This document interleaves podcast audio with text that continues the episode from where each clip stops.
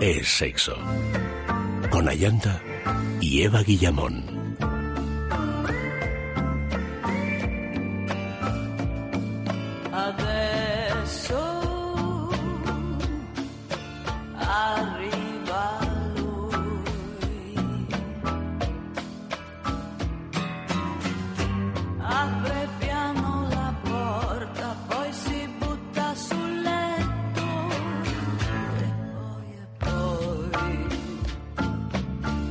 Muy buenas noches, queridos amigos. Bienvenidos a Es Sexo. Esta noche Andrés Arconada nos trae la película Moonlight, un relato sobre la juventud, el descubrimiento de la sexualidad y los ambientes conflictivos. Una cinta que ha entusiasmado a la crítica y que además pues, se ha llevado el Oscar más importante. De ella hablaremos después de nuestra sextulia, nutrida sextulia, porque esta noche somos somos muchos, somos una maravillosa multitud. Empiezo por, por presentar, no sé de qué lado. Bueno, Eva, Eva está aquí, claro. Buenas noches, Bueno, querida. Estoy aquí, pero Está aquí, está aquí, ¿podría acaba de empezar. estar? Sí, sí, pero no, tú estás, tú has de estar siempre, Eva. Buenas noches. Buenas noches. Un gusto estar aquí. Me encanta que me invites, incluso que sea jueves, incluso aunque no te guste la película de la que vamos a hablar hoy. No me gustó, no. No me gustó. A, a ti. No, a mí, a mí me parece que, eh, bueno, desemboca en una escena que me interesó mucho. F, buenas noches. ¿A ti te gustó? Buenas noches. ¿La película la has visto, Moonlight? Sí, la he visto, la he visto. ¿Y? Y pues ya está, ya está vista. Ya está vista, sin más. O sea, no te que ha hasta que gustado no hable. Andrés Que no Arconada no me atrevo Que a no es un peliculón y que no se merecía el Oscar a la mejor película, pues esto está Pero bueno, tiene un final una Pero yo realmente potencia- creo que la escena final... Yo es que llegué ya medio Pura dormida potencia. a la escena final. Auri, querida, buenas Se noches. que se Buenas casan, ¿no? noches, Ayanta, buenas noches. Buenas noches. ¿Has visto Moonlight? No la he visto. estás en la onda. No, No estás en la onda. Todavía ¿Cómo no he ido a ver película 50 si está la sombras de Grey, claro. No, está ahí cocinando cosas. todo el día, mm, cocinando cosas muchas- maravillosas. Tengo que ir a ver muchas. Sí, y cuidando de be- bebé y No, no, de no da- familia no numerosa y esto es tremendo. No es doy tremendo. abasto, no doy ¿Pero has abasto. dicho que vas a ir a ver o que ya has visto la de 50 sombras? No, todavía no. 50 mira. sombras Te la tampoco. perdonamos, No, pero la de 50 50 sombras sombras no la vayas, no Entonces, vayas. ¿qué voy a ver primero? La La Land. La ver La La Land. Land si quieres. La La Land, ¿Sí? absolutamente, sí, sí, sí. Y Bueno, tú, vale. Oscar, Oscar Ferrani, buenas noches. Buenísimas querido. noches, sexuadas. ¿Cómo estás? Pues aquí. Porque claro, yo tengo que tirar ya. Tengo que barrer para casa. Empezamos a hablar de rayos de luna. Bueno, rayos de luna, yo veo que te estás comiendo una, una piruleta para empezar con porque forma me de pone corazón. los, los dientes largos aquí la compañera. Ujú. Cuando la veo empiezo a salivar. Auri. Auri. Hombre, claro. Bueno, la pues- asocio ya con cosas No, ricas. no eres el único que empieza a salivar porque tenemos eh, a alguien me esta noche. en el clavo. Buenas Por la noches. saliva. Hola, buenas noches. No exactamente, porque yo vengo aquí atraído por una, so- una especie de canto de sirena. Es Jorge Sanz, ¿eh? Hola, buenas noches. O por lo menos su voz. Es, es que fue de Jorge Sanz. Soy que fue de, Acabó aquí en el sexo. Acabó Myself, Como la película esa de To Be or Not To Be, ¿no? Ujú. El que se parecía ¿La de a Berlanga? Hitler. No, la de... Hail Myself. Bueno, ¿y Pues, por qué estás aquí, Jorge? ¿Qué te ha pasado? ¿Pasabas por aquí y Primero, yo soy fan tuyo y del programa. Pero yo creía que tu voz y vuestras dos voces era algo insuperable hasta que oí la voz de esta De Auri, chica Auri. mujer, y digo, yo todos tengo que ir y conocer a esta Auri. Eh, Auro, ¿qué es esto? Auri, Auro, Y entonces he Aura. venido aquí a conocerla. Pero Y bueno, la has visto persona. y ya has caído rendido en Yo, sus pies. se supone que se casan también, ¿eh? Como los de Moonlight, sí. ¿Y entonces? Así ¿Y se qué-. Entonces he venido aquí y, estas- y se constatan mis, mis, mis- todos mis sueños y mis mejores sueños. Te advierto que esta radio... Tiene unas manos que son como las manos, unas manos para hacer bueno, tengo, tengo, tengo. ¿Quieres tengo hacer pan con Auri? ¿verdad, Tengo, mucho calor, estoy igual No, de pero roja mira, que la luz esta que hay aquí unas manos eh, pero que son, dan ganas de, de, de- De ser amasado. de ser amasados, sí, sí, sí. algo así. Auri, Bueno. eh, Jorge Sanz quiere ser amasado por ti. No, No, sé no, qué te Bueno, parece. esa no es la nada. palabra. No, bueno, un poco. No es la palabra. Digámoslo ¿Cuál así. es la palabra? bueno, eh, la palabra es que, que me he sentido totalmente reconfortado. Es como Pocahontas. ¿Por qué no me habías presentado a esta amiga tuya antes, a, a Yanta? Bueno, pues no sé, pero te, te la estoy presentando ahora mismo. Tú has dicho, yo quiero venir al programa a conocer a Auri. Mira, aquí estás. Vamos a aquí estás. solo, una ¿no? señal. Oye, Nos entonces- vamos. entonces- ¿Hacéis vosotros la sextulia? No, no, entonces ¿Pasáis a directamente a hablar de sexo antes que a- hablar de Te voy amor? a proponer una cosa. Te voy A proponer una cosa. Mm. Yo, si no te importa, a mi pareja yo sé que no le importa. También está enamorada de Auri. Sí. ¿Sois Eh, así como swinger o qué? No, no, No. no, no. No, pero nos lo contamos. Bueno, ya algún día lo entenderás. Ujú. Vale. Eh, y no me distraigas porque me pierdo. No importa. Pero a mi ¿Pero pareja no le importará hacer? que yo viniera aquí de vez a, en a conocer a Auri de vez en cuando, pero po- si, si no te importa, pongo una condición. ¿Cuál? Que me dejes poner un poquito de musiquita así como de fondo, ¿vale? Por favor, pero Entonces, ya la tienes Amalio, preparada. sí. Ah, ya te has puesto de... es puesto de- tremendo, este Pero chico oye. es tremendo, Es que Jorge. Es que eres un es profesional, vivo, ¿eh? Tú me digas, Es un vivo, es tú lo has Si tú dicho. me dices, eh, ven, Lo dejas todo. lo dejo todo, pero no empezaré por ahí. Pero si tú me dejas, yo Sí. al, ma- al más mínimo gesto mío, Sí. Amalio empezará con un tema que me gustaría que sonara Hazle la primera gesto. vez. Amalio, por favor. me gustaría que aunque fuera así de bajini, ¿eh? estuviera así como una pequeña selección musical que hemos hecho Amalio y yo. ¿eh? Que cubriera un poco Oye, pero te diré una cosa, no, nos hemos conocido hace mucho más tiempo. ¿Ah, Lo que pasa que, claro, tú no te acordarás de mí. Perdón. Porque yo tenía mm, nueve años. Entonces fue, ah, Palma, fue hace un par de años, 10, Bueno, 15. Eh, eh, ¿Qué? eh, Jorge, ¿Qué? ten cuidado. Que, ten cuidado con que esto. así tienes tú la fama de No te galán, metas claro. en un Claro, jardín, no te metas en un jardín. tú, claro, Soy la Mr. fama. ¿Conocéis eh, Bienvenido Mr. Chance? Eh, de Gardener, sí, de- ¿eh? el, el Gardener más famoso de la historia del cine. Sí. Pues sí, yo soy Mr. Chance a veces. Pero cómo, pero cómo que, que, que, que- Me lo cómo que los nueve de años. teatro. Sí, yo estaba recién llegada de Francia y estaba en el colegio. Eh, ¿Eres francesa? Soy francesa. ¿Eres Bien portuguesa? Mm, eh, También, también. Eh, padres portugueses, nacida en Francia. Pues no me puede parecer Tiene mejor. todo, Pues, lo tiene y es Pocahontas, ¿te has Yo fijado? estoy porque hoy ni hablemos de las noticias. Oye, pues hoy vamos a seguir así. Oscar, No, ¿quieres no, decir sí, algún sí, no- consejo no, quiero sexual a esta polemizar pareja? con Jorge Sanz, pero este tema no suena por lo bajini, suena por lo bulbini. Ah, Este tema... lo- A ver, a ver, vamos a escuchar. Siguiendo tu senda. Ay, qué gustito pa' mis orejas. Subiendo o siguiendo tu senda. ¿Ves? Como ¿Ves? al final no soy yo el único. Eva, senda. Esto es de Senda, pero Sí. ¿cuál? ¿La del caracol? También, la senda orgásmica. Claro, si es Ah. que aquí todo está mejor mejor es que Jorge, estás subiendo por la senda Sí, orgásmica. sí, Yo no sí, sé es si que te no habías dado oído cuenta. bien la letra de esta canción, que es una de estas joyas como la, la de mm, Ojos de Gata, de Los Secretos, que luego Sabina hizo Y nos nos- dieron las y nos diez. dieron las 10, pues esto es, es de Pablo Carbonell, el original, aunque la cante y toque fantásticamente eh, la que el maestro Raimundo, pero Carbonell asegura que es suya, y, la- y yo le creo. Tú le crees a Pablo Sí, Carbonell. Carbonell, sí. es una evolución genios. de la agüita amarilla, Perdón, ¿no? eh, Carbonell es uno de los grandes acabó- genios de mi generación, que estoy hablando de dos décadas seguidas. Sí, sí. ¿eh? Pablo Es un Carbonell, tipo yo que debo lleva- decir que se atribuye hasta el concierto de Aranjuez, o sea que mucho cuidado. Pues no Pablo. te extrañe, ¿eh? Tenido- Bueno, Si Pablo lo dice, ha tenido sus momentos, yo Estuvo por Aranjuez un par de veces. El concierto de Aranjuez por los toreros muertos. Estaría bien. Estaría bien, sí, sí. Bueno, tiene que ver. O los toreros muertos en Aranjuez no vale, ¿eh? Bueno, en fin, bueno, pues ya os hemos presentado, Auri, Jorge, Jorge, Auri. Ahora ya, Que Que la vida. ¿verdad que sí? Ya, pues, bueno. eh, Pues nada, tenéis ahora un ratito, tenéis ahora un ratito en esta sextulia. veces dicen cosas que no son tan bonitas. Bueno, vamos con la primera noticia de la noche y esto os va a servir para saber si estáis de acuerdo, Jorge y Auri, bueno, en las cosas así fundamentales venga, de al la, turrón. Eh, Al turrón. de la perdona, sexualidad. no, no, un momento. Eh, es que esto parece que se está convirtiendo en una especie de...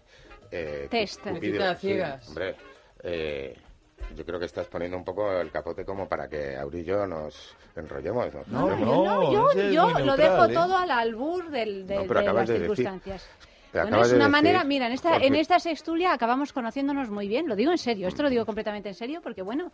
Qué eh, calor, da- qué calor. Qué calor. eh, Bueno, eh, acabamos sabiendo lo que pensamos. que eso es importante, ¿vale? Eso está bien. Entonces, No, no siempre. ¿eh? No, no. Bueno, no No siempre, siempre no siempre. Madre mía, estoy en mi caso- cosas que te ocurren Estoy- de verdad, Ya estamos. en el caso Ya estamos, demás, Eva. No, no es empieces con las cosas Claro, como le has dicho que no polemice con el un- polemiza con el Ferrani, Es un que cruzado. Claro, claro, ¿no? Es Oye, que, Oye, me parece muy mal que aquí pues se haya dicho en un medio de comunicación que no se polemice con... o sea, No, lo he dicho completamente en broma. O sea que no. no, tiene- pero, Es que pero- no conoces pero a Eva Guillamón. yo soy de polemizar. me niego, por eso mismo. Reivindico el derecho a que se Polemizar todo lo que queráis, porque además esta estudia está para polemizar. No, no, es más, es más, me levanto y me voy. O, se, o se me le exige ahora mismo. Eva, polemiza con Jorge Sanz. Polemiza con Jorge Sanz. Mira, pues, yo espero pues no ahora, tener que- ahora, ¿Puedo ahora- leer el ahora titular te o prohíbo no? que polemices conmigo. Me temo que vamos a tener oportunidades, aunque me encantaría que no fuera así. Me da la nariz que alguna oportunidad ¿Qué tendré. habla Bueno, vamos a ver, vamos a ver. Primera noticia. Primera noticia. Los hombres también experimentan cambios hormonales tras la paternidad. La oxitocina, conocida como la hormona del amor, se ha considerado tradicionalmente una hormona materna, ya que se libera en el torrente sanguíneo durante el parto y la lactancia y facilita el nacimiento del bebé, la producción de leche y el vínculo madre-hijo. La revista Hormonas y Comportamiento ha publicado los resultados de un estudio que explora la influencia de la oxitocina en las relaciones de los hombres con sus hijos. El trabajo muestra el aumento de la hormona cuando los padres ven fotos de sus niños pequeños, al igual que sucede con las madres. Cada vez más estudios demuestran que la participación paterna juega un papel crucial en la reducción de la mortalidad y la, morbilidad infantil y mejora los resultados sociales, psicológicos y educativos de los pequeños. Gracias a este tipo de investigaciones, la oxitocina podría ser utilizada algún día para normalizar los déficits en la motivación paterna, como en hombres que sufren depresión posparto. O sea, igual que se aplica testosterona para aumentar la libido, pues que se aplique oxitocina para aumentar el deseo filial. Yo no sé si esto vamos humana, a ¿eh? polemizar mucho o si ¿Cómo vamos a estar todos No, de yo acuerdo. creo que ¿no? aquí no es para polemizar. No, No, Está- aquí está- mucha polémica. Vamos a otra, Pero venga. como es, Ah. como es- como es- como es la evolución humana, ¿eh? como el cuerpo Sí, a base sí, de químicos oxitocina- recompensa lo que está bien, ¿no? O sea, que el, que el niño está claro que, es el, que esté el padre también y no esté cazando osos y, o pescando. Le viene No bien. le viene bien que le esté el padre. bien. Lo que me, me gusta es que se reivindique la figura esta de- del padre, ¿no? Que siempre ha estado como una especie de limbo, ¿no? La paternidad eh, por el hombre ¿no? no es natural. eh, Como algo todo- accesorio, como ¿no? sea algo accesorio, en realidad es algo que es cultural, bla, bla, bla. Yo soy padre, bueno, soy padre, madre y, y- y Espíritu Santo.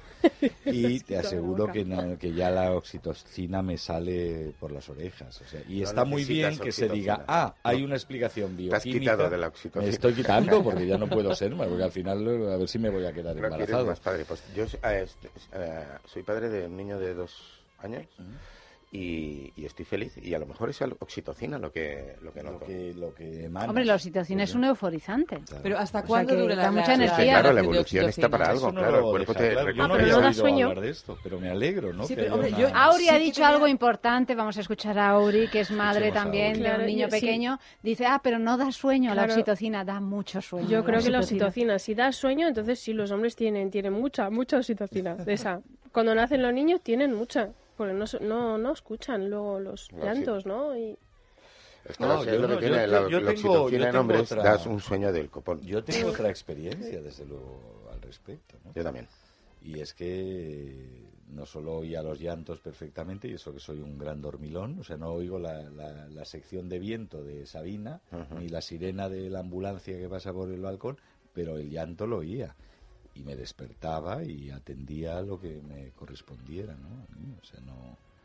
Yo creo que es más una cosa psicológica, lo de que los hombres no escuchan los llantos es hasta el, hasta el momento en que... hay varios en trucos. que no, bueno, en Que que, la los mujer se hombres... En que a los hombres les han dicho que no tienen que, que hacer Claro. nada de, de eso y ellos se han y- aprovechado de ello el largamente, El ¿no? El yo, que se el ya levante friego yo y hacerlo mal que romper dos platos el primer día. Eso, Eso- eso- es- eso sí, sí. funciona, ¿no? Funciona como que así Qué no oigo nada. Sí, sí, Uy, sí. si yo no o- oía nada, cariño. ¿Cómo que no? Pero y ya- lo pregunto de verdad, ¿cuánto tiempo eh, se produce oxitocina en el cuerpo de la mujer? Una vez que has terminado de, de dar de mamar. ¿sigue la oxitocina? La tienes en los orgasmos. Ya, pero me la liberas además. empezar. ¿sabes? de, de una sí. manera asociada a la maternidad o a la Hombre, yo creo que desde luego durante Pero toda se la irá- se irá lactancia... nivelando- se irá nivelando conforme Hormonas. el periodo de Hemos lactancia. hablado que, entiendo, claro, ¿no? el hombre No libera hormonas. Pero no. Yo que soy muy de liberar hormonas, no he notado que libere hormonas con la oxitocina, sí he notado que me da Pues la sueño. libera, la hormona de sueño. Dice, desde que he tenido un hijo tengo un sueño Sí. que me muero, ¿no? Sí, sí, sí. Se, se habla también de esa hormona como la, la hormona un poco del amor y la liberamos también en la fase de eh, la última fase de, Es de esa. respuesta sexual, Es no solo en el orgasmo, sino también se libera en el- la resolución, que es estas ganas que te dan de abrazarte y esta tranquilidad es con una especie de anestésico un poco natural, por eso nos da sueño. Yo más allá de eso, por primera vez en mi vida estoy de acuerdo con Efe, porque lo verdaderamente bonito de esta noticia es que la ciencia cada vez nos va dando eh, menos excusas para, para decir que las mujeres sois eh, seres hiperhormonadas en relación a, a nosotros. No, y que tenemos Ya- ese sexto sentido hacia los hijos que solo nosotras Bueno, tenemos. Yo ahí no, Los no voy a entrar en no- ese no- debate, no- no pero, pero sí que se habla de la andropausa ahora. Antes se decía que los chicos éramos igual para siempre, ahora se sabe que también a determinadas edad, edades nuestro Me- sistema hormonal tetas. cambia. Bueno, pues, pues es, es uno de los cambios, te puedes volver irascible pezones también. Que como platos de Que se café. te marcan. Hoy que no vas sin sujetador. se- Que ¿Te no puedes, salieron no puedes tetas tocar a cuando los fuiste invitados, padre? Efe, te lo he dicho No, no, no, diez veces, tío. pasó eh. como con George 16 es años. Está documentado en una serie. No, pero te que- salieron tetas porque comiste mucho pollo. Uy. crees? Sí. Hombre, el pollo, Está, bueno, indudablemente está lleno de estrógenos alimentos eh, y no hormonados, se le puede lo que- lo dar comía- alimentos Lo que hormonados comía era a- muy mal porque estaba, no es porque estuviera en Barcelona, sino porque era muy joven y estaba solo en Barcelona haciendo esta serie, eh, Pepe Carballo, un capítulo de una serie. donde, Que tenías que comer pollo. No, pero son no, pero alimentos vivía con solo, estrógenos. vivía solo y comía alimentos- eh, posiblemente O sea, pero pollo frito estrógenos y hamburguesa. No de manera natural, sino con estrógenos porque Posiblemente. los... Son Por la estrógenos edad, de no, esos por la edad. horrorosos. Bueno, el caso, a lo mejor es por eso. No, no, mejor seguro. Yo he eso, tenido un caso cercano en mi familia por, el- por, por la alimentación de los colegios, por cierto, y le salieron a, a mi hijo, vamos, concretamente, se le hincharon los tetas, pezones y me dijeron que era por, porque Duele, estaba duele ingiriendo estrógenos, lo cual mm, debería de dar una alarma eh, sobre lo que comemos y lo que comen nuestros Tú, hijos. tú eres madre, ¿verdad, Auri? ¿Me lo dices por mis pechos? No, lo digo por tus manos. Tienes unas manos de como súper plásticas y, y, y como que apetece.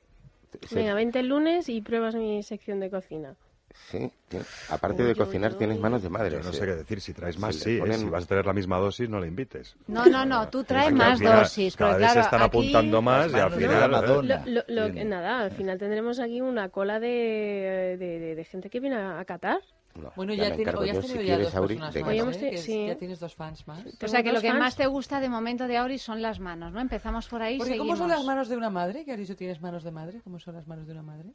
prácticas útiles, iguales que las de un padre también, o como las de... Uy, Eva, salta. No, no, no, Gardener, que- no, porque me Mr. llama la Chan. Oye, oye, oye, oye, Eva, Eva, Eva, Eva, Mr. Eva. Chan. ¿No habéis visto el gesto? Eva, ha posado la barbilla sobre la palma de la No, mano y ha ralentizado el parpadeo. Eva, Ha polemiza. ralentizado. Polemiza. De verdad que no he venido aquí Son señales inequívocas. porque yo veo las manos de mi madre que, son, huesudas pero son y súper son prácticas. así Son completamente súper prácticas. Te cogen de- un, un, barre- un barreño de agua con un dedo. Por ejemplo, al mismo tiempo que amasan un pan o que cogen a un niño y le ponen un pañal con una facilidad pasmosa y una velocidad que de, de cubo de Rubik. que verme a mí cambiar pañales. A mí también, a mí también, pero yo, aparte de eso, es porque tengo manos de... También de... Me gusta currar con las manos. ¿Me dejáis poner? Os, Sí, pon, pon, pon, pon, claro ¿Eh? que sí, el programa es tuyo. mira, por favor, relajar. vamos a pasar con los secretos, ¿verdad? Resucitado. Esta canción es muy importante Sí. para mí, ¿Por qué? porque es la canción que nos cantamos mi hija y yo. Es la, la canción que tengo con mi hija mayor. Que por cosas de la vida... eh, También de paternidades y de maternidades. paternidades. Yo en vez de lecturas tardías soy de paternidades prontías. ¿no? Eh, de- Es curioso sorpresivas, porque, esto es de paternidades yo, sorpresivas. ah, no sé si me la ha contado o lo he soñado. Jorge, aun cuando no sabía que era padre, sin embargo, decía, pero ¿cómo estoy segregando tanta oxitocina y mis manos son como Son de madre? Y era por eso. Mm. Porque hay una especie de intuición remota de que uno es padre. Bueno, de instinto, ¿no? Pues le dedicamos esta canción que efectivamente es maravillosa de los secretos a la hija mayor de Jorge. en otra vida, en otro mundo. pero a tu lado.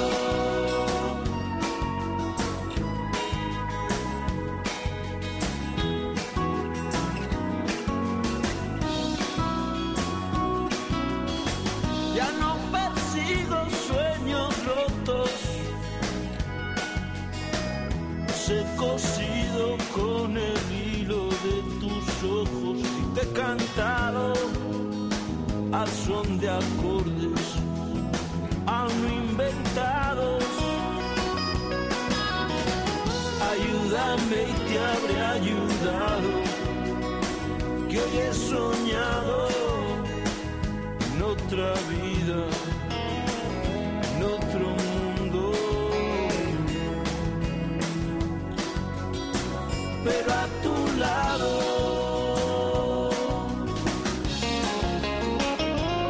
Bueno, bueno, bueno, pues vamos con la segunda noticia de la noche. Hemos pasado la primera sin polemizar. Vamos a ver qué pasa con esta. Esta, Es que esta ¿cómo vamos a tampoco, polemizar Eva. con una- Esta No, tampoco. parece- es que no había Juli ha polémica dicho, posible No voy a en generar polémica hoy. Eh, ha Nos dicho ha no- puesto noticias para no de- polemizar. sí. para no Y polemizar. además que con los secretos tampoco se puede polemizar porque te acabas amigando. No, no, Te claro, acabas amigando, te acabas enamorando. Bailando. ¿no? Casi. No, no, Sí. tú no has oído una que se llama Hoy no, por favor. Amalio, hoy no, de los secretos. O sea, busca esa los es para no muy sé cuál es ahora mismo, pero con esta que tú has puesto hoy no te puede, no puedes polemizar. No.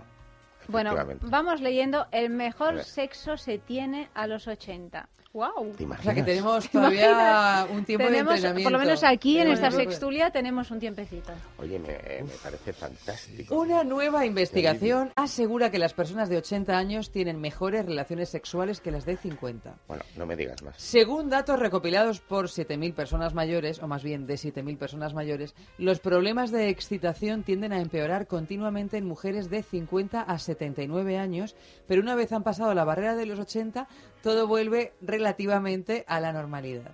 El doctor David Lee de la Universidad de Manchester llegó a la conclusión de que la parte emocional del sexo era mucho más placentera y gratificante para las personas durante la vejez asimilan perfectamente su condición física, como la falta de vigor y energía, entre otras cosas, pero lo suplen con tremendas dosis de imaginación y de inventiva. Encuentran mayor y mejor placer en acurrucarse y besarse que en la penetración. Sin embargo, son pocos los que están dispuestos a seguir disfrutando tras superar ocho décadas de vida. Una de cada diez mujeres de 85 años o más incluso, y solo un 25% de los hombres tiene una vida sexual activa a partir de los 80. Una de cada diez. Mira, tenemos la misma, la misma estadística que por 10 felaciones un cunilingus. O sea, esto se va. Debe estar Perdón. conectado. Sí, Me tú sabes que esta es, una, es, es Es lo que mira, has si oído. vas a hacer un cunilingus, yo no me meto en la cama contigo. Por 10 felaciones, un cunilingus. Esta es una estadística ah, real y que siempre decimos aquí. ¿Sí? No, pues es Sí. de Pero la ¿y esto es una estadística de cosa- la bandera de Pero este Esta es la- programa. es la sí, sí. estadística bandera de este programa porque, bueno, Pero es un bueno, es programa... bandera porque la Bueno, cuenta que nos. Y, y perdóname, eh, Eso es que no perdóname tratáis que... con profesionales. Pues, de mujeres, protesten. Y protestamos aquí. Vamos con aficionados. Es una estadística, y perdona que te cite, Oscar, no es opinión, es ciencia, porque esto, es, que esto lo dice mucho Oscar, a mí me hace mucha gracia. Esto no es una cosa que sea opinión mía, esto es, esto es ciencia. Es ciencia, es O sea, ciencia. hay una estadística que lo dice. O sea, hay algún problema. Hay Tenemos algún tipo de problema. Tenemos varios, sobre Hombre. todo que se ha criminalizado toda actividad sexual en personas sin capacidad reproductiva, con etiquetas como viejos verdes y similares, y al final la gente que llega a los 80 habiendo superado todo esto, pues lógicamente se están moviendo en la élite de, de, de, ¿cómo se llama?, del encuentro sexual eh, consciente, La élite podríamos decir. Es Me- Tinder dorado, ¿no? Como en los Bueno. jugadores de rugby con el pantalón dorado, ¿no? Hay que tener la cabeza muy bien amueblada. Yo siempre digo ¿O lo no? mismo. ¿O no? ¿O no? Fíjate que a lo mejor es una época en la que pierdes el pudor porque a las personas mayores les pasa, lo primero que les pasa es que pierden el pudor. No, pero eso es tener la cabeza bien amueblada, perder el pudor. Sí, Bueno, eso no, sí, tiene y razón luego la Jorge, química- pasa, pero muchas Y veces luego no la es que les química ha, es que se lo dado hacen un salto de alucinante. Eh, la, la- la famosa muerte Mendoza es, claro, una cosa que antes era impensable y antes era un- una puñeta de estas que te hacía la vida que cuando se te acababa el traqueteo, se te acababa el traqueteo. Pero se te acababa el traqueteo coital Gómez. o genital. Fernán Recordemos. Gómez, Fernán Gómez, cuando tenía que llorar, ponía a una chica joven, quitaba a Gavino, a quien estuviera, y ponía a una chica joven. Le saltaban los lagrimones de, De no pensar poder. de que ya nunca más iba a volver a poder acariciar ese cuerpo, esa piel, ese olor. ¿no? Bueno, Pues, acariciar pues, sí, pues, pero no. ¿Puedo hacer yo de quizá- Eva Guillamón y polemizar? Eh, polemiza, Oscar. haz de chica Polemiza con. Gavino. Todo lo mío es Esa es la piedra en el camino. Ese hombre pero- lloraba porque no sabía que con sus manos, con su boca, con sus codos y con sus brazos podía hacer muchas cosas más allá de con su pene. Y también probablemente 80 años. lloraría sin saber que, que vía prostática podía tener experiencias mm, orgásmicas de lo más interesantes si sin erección mediante. Por eso lloraba ese señor. ¿Qui- ¿Pero quién lloraba? No sé, el señor Fernán que decía, Gómez, Fernán el señor Gómez. que lloraba porque no podía Gabino tocar, lloraba, pero que no porque no podía tocar Oye, pero, chica. pero el estudio Yo creo que lloraba de- porque se veía de enfrente a Gabino Diego y... Claro, el estudio Decía, este, de los dos este mujeres. tío se las está llevando y yo no. Vamos a mantener conversaciones paralelas. Teniendo en cuenta cómo está la cosa, vamos a mantener conversaciones Tú y yo estamos hablando. A ver. Auri. Entonces, ¿las dos parejas son de 80 años o una es de 80 años y el otro puede ser No, habla de, que a partir de los 80, La mujer se liberaliza. no la mujer No, y el hombre. el hombre. El hombre Que, antes, el hombre que realmente puedes alcanzar un montón de, de- de cotas a las que no llegabas cuando eras por más falta joven. de, claro, de pudor, experiencia y por una medicina que te es favorable y te ayuda, ¿no? Una química. Hombre, la química es importante y hace mucho bien, aparte de que no se deba reducir el sexo al Eso es. coito. En, en- Bueno, pero ni en los realmente- Otra de 80 las- ni en los los beneficios 38. de Pero vamos, en lo- autonomía. yo 25. aquí, a- quien tendría que manifestarse es tu padre. Allende. ¿no? O el doctor House, que nos explica Bueno, mi esto de padre, mi padre es el claro ejemplo. Es el claro ejemplo. Eso sí, no va con mujeres de 80, por Perdón. mucho que se hayan liberado. Claro. No, no, bueno, no va con mujeres de 80 porque a él pues Porque le no gustan las mujeres porque no más ha jóvenes. No, porque siempre le han gustado las mujeres más Sí, jóvenes, sí, las cosas como es. son y ya está. No, por ninguna otra claro. por ninguna otra razón y, y es un hombre de 80 años porque ha cumplido 80 años Nunca y sigue este teniendo no una bueno, de momento, ¿no? sigue todo teniendo un digas, este cura no es mi padre. este cura no es mi padre. Sigue teniendo un- una eh, relaciones sexuales y sigue teniendo de todo. Yo creo que lo- Eso no se pierde, eso se gana. bueno, se gana. O sea, yo creo que, el tema el es tema es no jubilarse, El de tema es no 80 El tema es no jubilarse, de nada. No, la noticia, ni de Jorge, no es la sexo, ni mujer. de La noticia es tanto la mujer como los hombres, a partir de una edad determinada, cuando ya supuestamente el sexo está fuera de sus vidas, que si no lo mantienen fuera, oye, lo abrazan con muchísima alegría. Y lo disfrutan incluso Pero- más que cuando tenías Si es 50. que Eso la- es lo que dice la pero mujer. lo triste, o por lo menos lo que a mí me, me angustia, si pienso, por ejemplo, en mi vejez o la vejez de eh, personas cercanas, es ir renunciando a, a cosas, ¿no? Por, eh, porque se te da como algo dado, ¿no? Es como, bueno, a partir de una Ahora determinada edad, toca, sí. esto pues ya no, lo otro tampoco, lo demás ya tampoco. Y ya llega un momento que dices, bueno, ¿y entonces qué hay? ¿Qué, qué- ¿Con qué me quedo? Pues a mí así no me apetece vivir, ¿no? yo he oído opinar a personas eh, no jóvenes sobre mucho más mayores, que puede resultar grotesca la vejez cuando estás muy alejada de ella, ¿no? En todos los Sí, sentidos. es como, como una cuando tienes nueve años esperpento. y viene una chica de 25 y dice, ha venido una señora ya muy mayor Mm. Ya me que dicho que, no juguemos ahí. Ya. Y es- hasta que lo dicen de ti. Entonces, he oído mucha gente, no sé, de cincuenta y tantos, de sesenta, como, no, no diría escandalizarse, pero sí eh, considerar algo grotesco que las personas de Mayores. 65, 70, no digo ya de 80, sigan... eh, Bueno, pero por la sigan misma- queriendo Como tener algo fuera de sexo, contexto. deseando algo fuera, pero ya, ya está como ya está bien A lo Ya, mejor ya. Han Pero por la misma programados para razón- deben eso, el cálculo, es pero una mujer de yo digo, 80 pero años, déjalos, o sea, que es- cuando tenía 20 estaba a lo mejor en plena época de Franco y no tenía la libertad sexual que hay ahora, por ejemplo.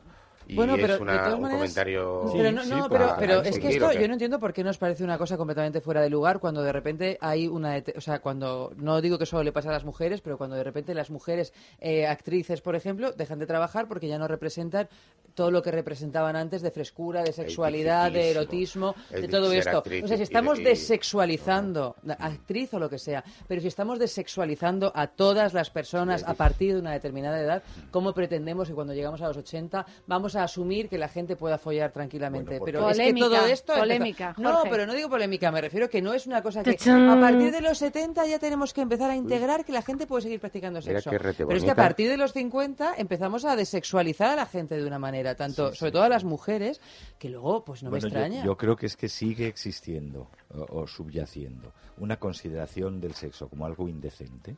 Claro. Pero aparte, Entonces, pero puedo, fruto puedo decir una cosa. Sí, sí, es y, una y- cosa- y Por y lo por suerte, general- porque no hay más remedio, ya se sabe las hormonas, pero sin hormonas ni nada, y todavía estás ahí. Dicen que- Por lo general a los de hijos, a ¿Hay los hijos les parece repugnante pensar edad, en el sexo de sus padres.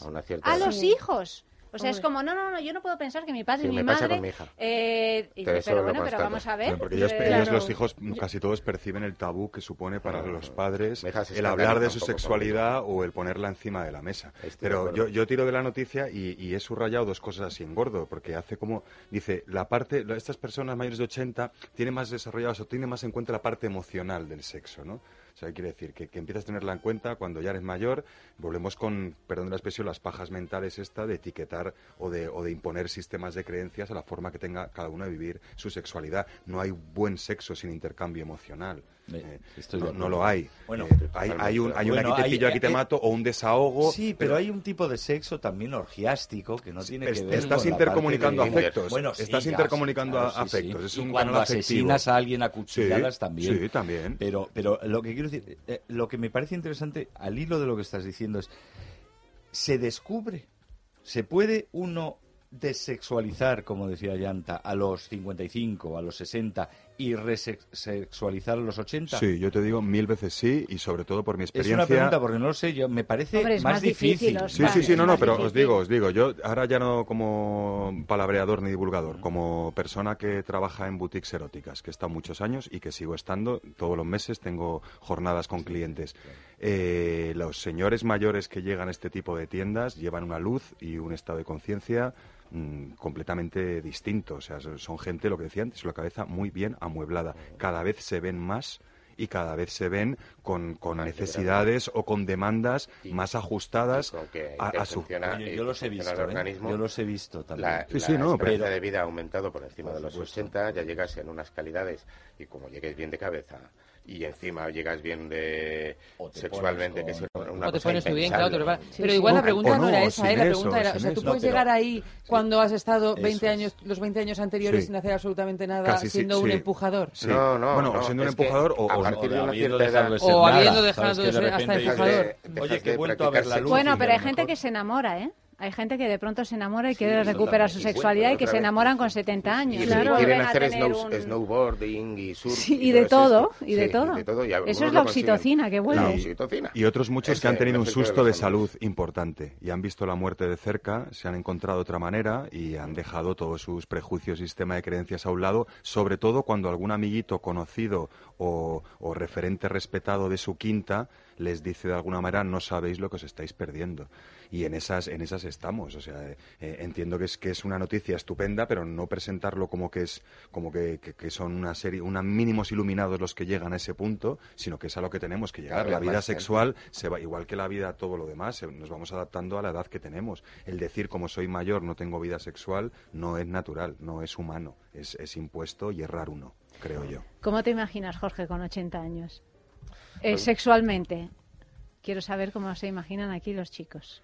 Bueno, a mí me encantaría seguir con la pareja que tengo, que tengo un nidito precioso, y siguiendo con la vida que, que hago, que me encanta, que es la de hacer películas, teatro, televisión, como tú bien sabes, y en la medida de lo posible hacer lo que a mí me gusta hacer y a mí lo que a mí me gustaría ver o que me contaran. Entonces vas a hacer porno. Pues más de- alguna vez me lo he pensado y mi pareja yo creo que eh, está dispuesta. ¿A, a hacerlo contigo o a dejarte hacerlo? Especifica. ¿Está dispuesta a qué? No, porque Ayanta te ha preguntado cómo te ves vez, es que sexualmente Claro, hasta ¿cómo los te ves 80. sexualmente? ¿Y cómo me veo sexualmente? Sexualmente, claro. Claro, si que todo lo demás sigue- está bárbaro, pero lo de sexualmente... Si, si, si quieres pues, seguir trabajando en la tele haciendo películas y demás, ¿te- ¿será haciendo porno también? ¿O cómo? Un género senior, porno Yo senior. creo que ya Porno he hecho, senior. he hecho semiporno o soft porno, porque en una época en la que yo trabajé mucho, que era el destape, se hacían películas en las que no eran porno, pero siempre salía alguien corriendo desnudo por, por detrás. Estamos hablando de lo que ¿Por sea. detrás y, o por delante? Y aparecía alguien en- enseñando las tetas, y mi primera madre fue Jane Birkin, pues en La Miel, un guion de Rafael Azcona, posiblemente una de las mejores películas de la época del destape, con José Luis López Vázquez enamorándose de Jane Birkin. Es una cosa muy improbable. Que hacía de mi Mm, madre. Sí, sí, sí, sí. sí, Una sí. cosa muy probable. Bueno, en fin. A pesar de que Jane Birkin ya se enamoró de feos feotes. Sí, pero, claro, bueno, una cosa es... otra cosa. Una dulzura. Gainsbourg y otra una cosa es es- Gainsbourg y otra cosa... Es que López... Efe, ¿cómo te ves tú con tu sexualidad a los 80 años? Tú también quieres seguir haciendo películas. Yo tal vez para entonces eh, esté liberado de la esclavitud del deseo, porque esto del deseo me tiene muy machacado. ¿eh? Esto es un no ¿Estás parar. cansado? No, aún no. No. aún no. Pero también, también, eh, lo digo en serio, también... Alcanzarás eh, el nirvana, llegado, ¿no? Que es como lo de dejaré de desear, dejaré de sufrir. de Aitana. El nirvana emocional de Aitana, en que fue de Jorge Sanz. sí, Sí.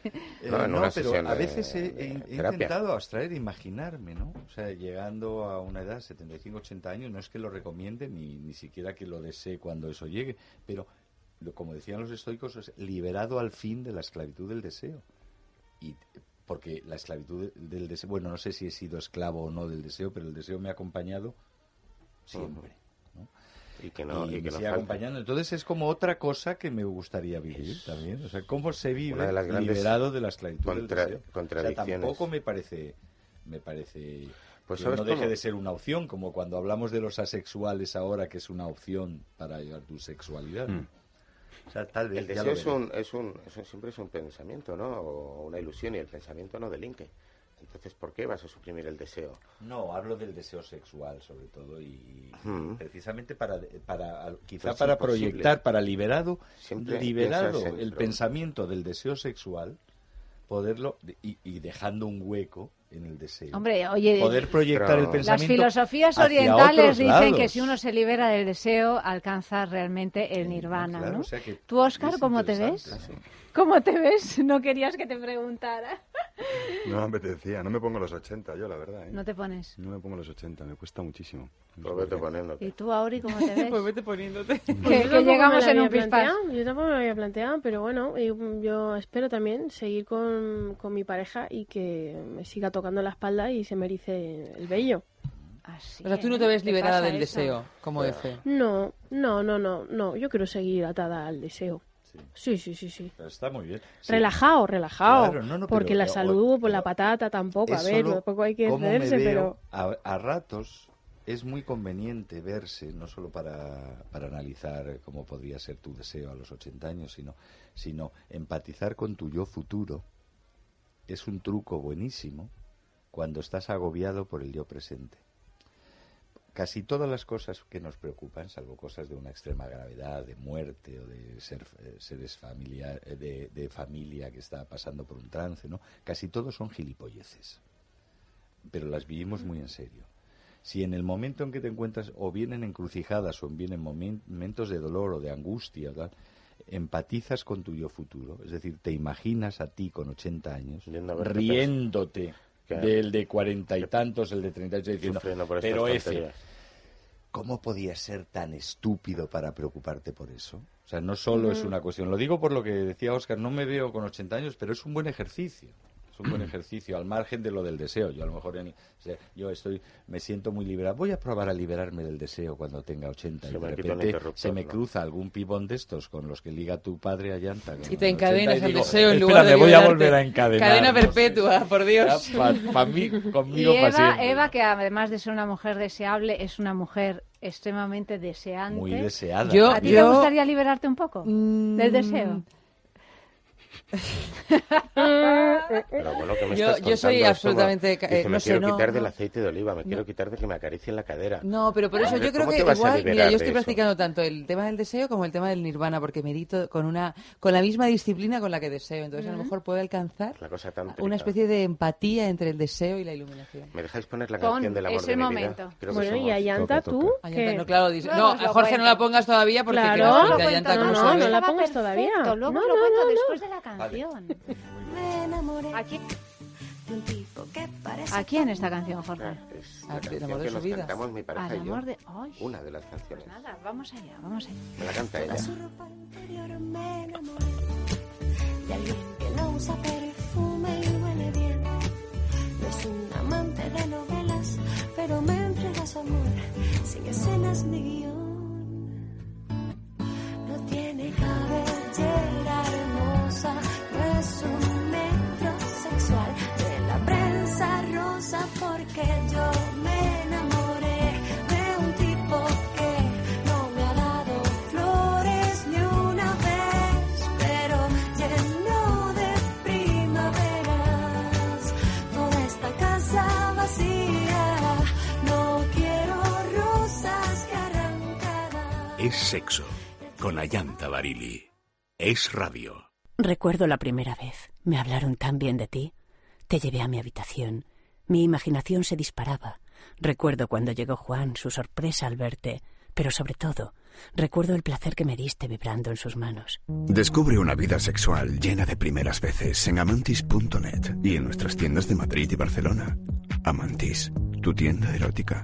El insomnio afecta a más del 70% de la población. El estrés y la ansiedad son causa de los problemas que afectan al sueño. Dormax Silencio con jengibre nos ayuda a respirar mejor, a no roncar, descansar sin despertarnos y a disfrutar durmiendo las horas necesarias. Dormax Silencio, para dormir y dejar dormir, de Laboratorios Acta Pharma.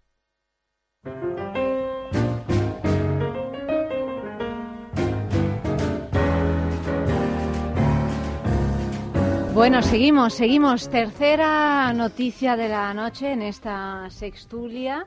Titular, los pobres en China no pueden pagarse, entre comillas, una esposa. Yo ¿No, no te voy- parece bien esta noticia? No, me parece que son un poco así, no, pero te digo, otra. vamos ¿Qué? si quieres, vamos si quieres ¿Cuál a esta. tú, no, yo no voy a leer ninguna noticia hasta que tú no nos digas cómo te vas a ver tú con 80 Eso, euros. eso, Ah, eso. vale, nos Quería- nos la Muy bien, Eva. colar, Rositas. sí, No, no, Mira, muy no, bien, Eva. no, no. Has estado rápida. Pagando su matrimonio en China. Pues no, no, no, no, no, pagando ese matrimonio ni yéndome a Cuba ni nada. No, yo también me veo mm, como estoy ahora, que estoy en un momento absolutamente También te ves feliz. haciendo películas. Me veo haciendo que fue de Jorge Sanz, porque claro, también se supone que Eso va con la vida seguiremos, misma, eh, claro. va con la vida misma, es como Boyhood, un- como, una secuela como que, un que fue de. Ayanta, no, no, que fue de Ayanta Barili, no, me, me contento con salir de vez en cuando en que fue de Jorge Sanz y me veo, no, no, yo me veo Mira, como hay una cosa muy mujer plástica, hablando de cosas plásticas y de esto que hablabais de que sí que hay una fase en la que odias en los cuerpos que te resultan familiares como de tus padres, Mm. empiezas como a odiar el, la- el cuerpo de personas mayores, cuerpos así extraños. Eh, en esto tengo que desvelar que sale el cuerpo de Amadeo Gavarrón, en una situación muy plástica. en que fue de Jorge que Sanz. fue de Jorge Sanz, 8, Sí, sí. Y es una cosa, dentro de lo grotesco, es de una ternura inmensa. Sí. Inmensa. Es un momento de, Y de es un llorar momento en la que a la serie. gente se le ponen los pelos de punta y la gente lloraba en el cine. Lloraba en el cine, que es una cosa que hacía mucho tiempo que Pues no nada, veía. tenéis que verlo en Mm. Movistar porque es muy Es realmente, Bueno, entonces, realmente muy bonito. Exactamente. Hoy ¿Te ves liberada del deseo o no? No, no me veo liberada del deseo nunca, entre otras cosas porque eh, mi deseo sexual generalmente va de la mano de los deseos de otras cosas. Es, es decir, que cuando deseo trabajar, cuando deseo escribir, cuando deseo viajar, cuando deseo amar, cuando deseo estar con mi familia, O cuando sea, deseo estar con mi deseo marido, sexual deseo, lo que te va es deseo el sexo también. O sea, es, es un, ¿no? La situación de Sí, desear que, es que una... no son Pero compartimentos estancos, ¿no? Que es como está... Me estás diciendo, deseo todo. que tiene que estás compartimentado. No, O sea, que es compartimentado no, pero que al también contrario. esta cosa de que estoy diciendo que que el deseo no, sexual te quita energía No, para hacer otras estoy- cosas, porque no yo es que pongo mi energía en otro lado. Estoy Bueno, diciendo o sea, que, es una que- cosa que no, lo, no lo divido, que cuando tengo deseo es que estoy feliz, cuando tengo deseo en general, y por lo tanto cuando estoy feliz también tengo un deseo sexual. en Y, por lo por tanto, ejemplo, en- en espero y deseo que con 80 años siga eh, estando contenta y con ganas de hacer de todo, entre otras cosas, el sexo. Esto por un lado. Por otro, tengo que decir que en cuanto al tema físico, que muchas veces parece un impedimento, como es el cuerpo de las personas mayores, de los viejos, a mí el cuerpo de los viejos siempre me ha, siempre me ha gustado. Lo he admirado Y hay algunos en mis preciosos. abuelos. He tocado esas pieles tan suaves De y tan de toda la vida. bonitas y tan que olían tan bien Sí, de- de- oh. y, y no, no me genera ningún problema, ni, ni, ni el que será mi cuerpo, ni el que pueda ser el cuerpo de mi Yo creo que pareja. lo hablamos aquí eh, hace poco, con el corto este de Isaac y la Cuesta, no sé si lo habéis visto, ¿No? Que no recuerdo ahora mismo cómo se llama, pero es un título así complejo. Time Code. ¿cuál? No, Time, no, Time Code es no, el que ha ganado mío, en se nos ha quedado sí, sí. Juanjo sin No, al final Oscar. nada, ¿no? No. Al final No nada, sabía, él no decía, yo me voy a esperar aquí, ya que se han equivocado con la película, a lo mejor se equivocan también con el premio del tan corto. maravilloso, ¿eh? Pero El- no, no, pero el que yo digo no es el corto de Time Code, digo un corto que hizo Isaac y la Cuesta, que luego os voy a decir el nombre, que es así como muy poético, que salen eh, dos parejas, o sea, una pareja de, de, de viejos, ya muy viejos, practicando sexo, donde se ve cada pliegue, cada arruga, cada disgusto y al principio Cada disgusto, sí, sí. porque se ve en el Sí, sí, cuerpo cada todo eso se cicatriz, acaba claro viendo. que sí. Sí, no solo y al principio lo ves y dices, sino- uff, porque te genera, claro, lo ves hasta como algo medio feísta. No estamos acostumbrados. No estamos también. acostumbrados y además también es verdad que estamos acostumbrados a que todo eso sea como eh, Idílico, ¿no? Y- lo que ya se perdió, ¿no? Lo que ya no hay. Mm. Ya más que ver lo que hay, estás viendo lo que ya no está, ¿no? Las tetas en un lugar donde no estaban antes, el culo. Pero al principio te genera así un poco de cosa medio asonante, pero poco a poco lo vas viendo y te vas reconciliando con, con esos cuerpos, ¿no? Y los sí. acabas viendo desde otra perspectiva. Dejarme poner un poquito a Rebeca A Jiménez, ver. por favor. ¿Mm? Tengo el calor que tú necesitas. Tengo la flor para calmar tu dolor.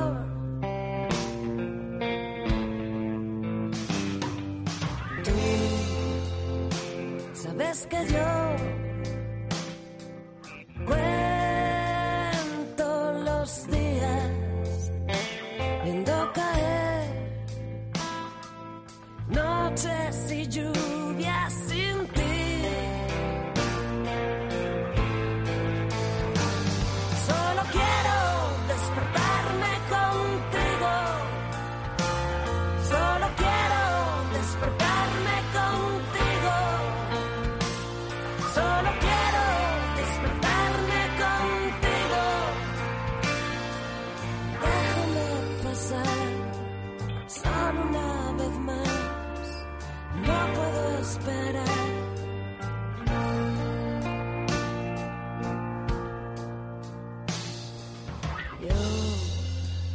Bueno, vamos entonces. Venga. Pero, pero ¿qué noticia quieres? ¿Cuánto tú, tiempo nos Eva? queda? Vamos a ver. Pues nos quedan 20 minutitos. 20 A minutitos, pues yo qué sé. mm, Elige tú, elige tú. Empezamos por la última Venga. y luego vamos Yo retrocediendo. espera, es que tengo que decir que, bueno, ¿Qué tienes que Que te decir? estás ferrinizando, ferranizando. Tú estás Estás haciendo pintando. dibujitos tú también no, es hoy. que me Os estáis contagiando uno del de- otro. Y eso Te que nos sentáis que te veo lejos. Imagínate si quiera ser eh, al- tan sexual a los 80 y yo tan Te ha poco, preocupado. Pues, yo sí que yo digo, bueno, Tú o seguirás como yo.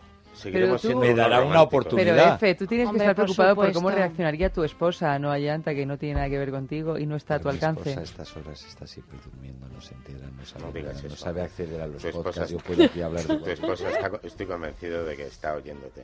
Te lo digo por Siempre, experiencia. siempre, siempre.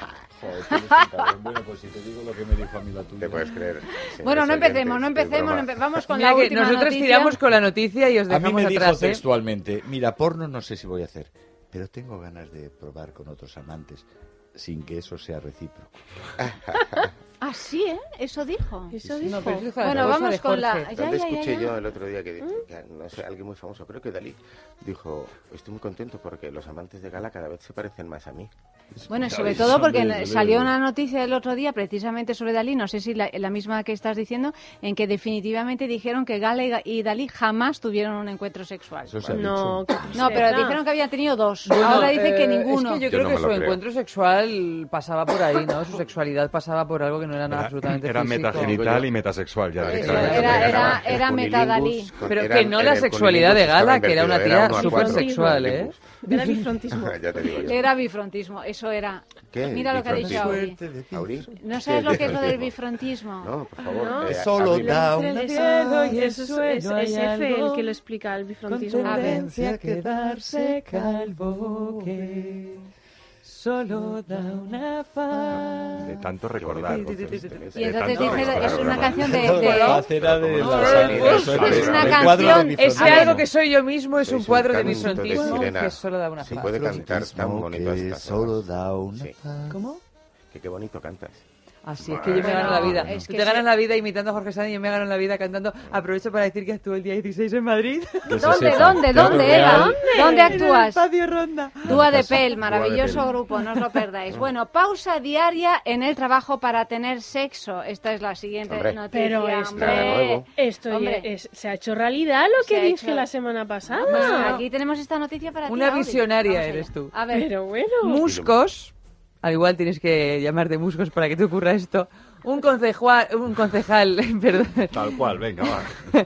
un concejal municipal sueco, que esto se lo pasa en Suecia probablemente, de 42 años presentó una propuesta para que los trabajadores suecos disfrutaran de una hora remunerada durante la jornada laboral para tener sexo con sus parejas, que no con sus compañeros de yo, trabajo. La que lió, eso pasa en España. Y es, dice, la que lió El le objetivo, el objetivo es ayudar a mejorar las relaciones personales y sentimentales de las personas. El político afirmó que las parejas no pasaban juntos suficiente tiempo en la sociedad actual, por lo cual era necesario una hora dentro de sus jornadas laborales.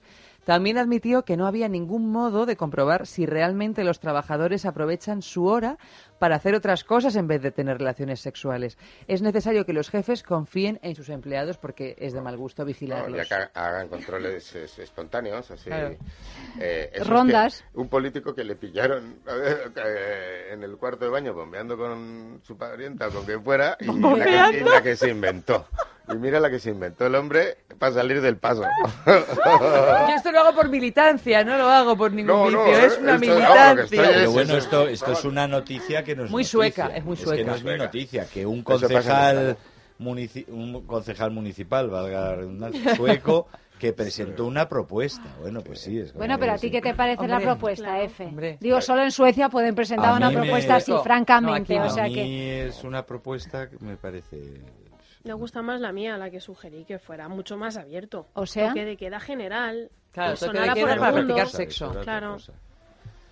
Wow, sí, pero en tu caso el toque de queda era te pilla con quien te pille claro y allá que vas. Claro, pero Estoy es mucho fascinado. más divertido, porque al final con tu pareja... De...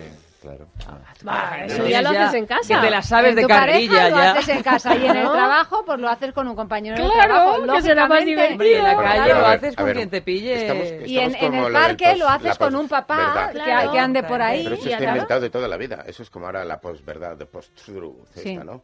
Que ha sido eh, esto siempre está inventado. Ahora con las redes sociales se llama así. Antes era ¿qué tal has Bueno, le hemos dado un nombre, como a tantas se cosas. llamaba trola. ¿Qué tal te ha salido Se llamaba trola, pero sí. La postrola. La. Pues esto de toda la vida se ha llamado el quickie, el kiki. Echamos un kiki. Por pues lo de echar un kiki viene de echar un quickie, que mm. viene de bombear, eh, eh, eh ya que os ha gustado tanto, en el baño de la oficina, rapidito. Venga, un quickie. Pumi o encima de la fotocopiadora. También conocido como aquí te pillo, aquí te pillo. Aquí. Sí, sí, no, el quickie de toda la vida. Es que en España se dice rapidito.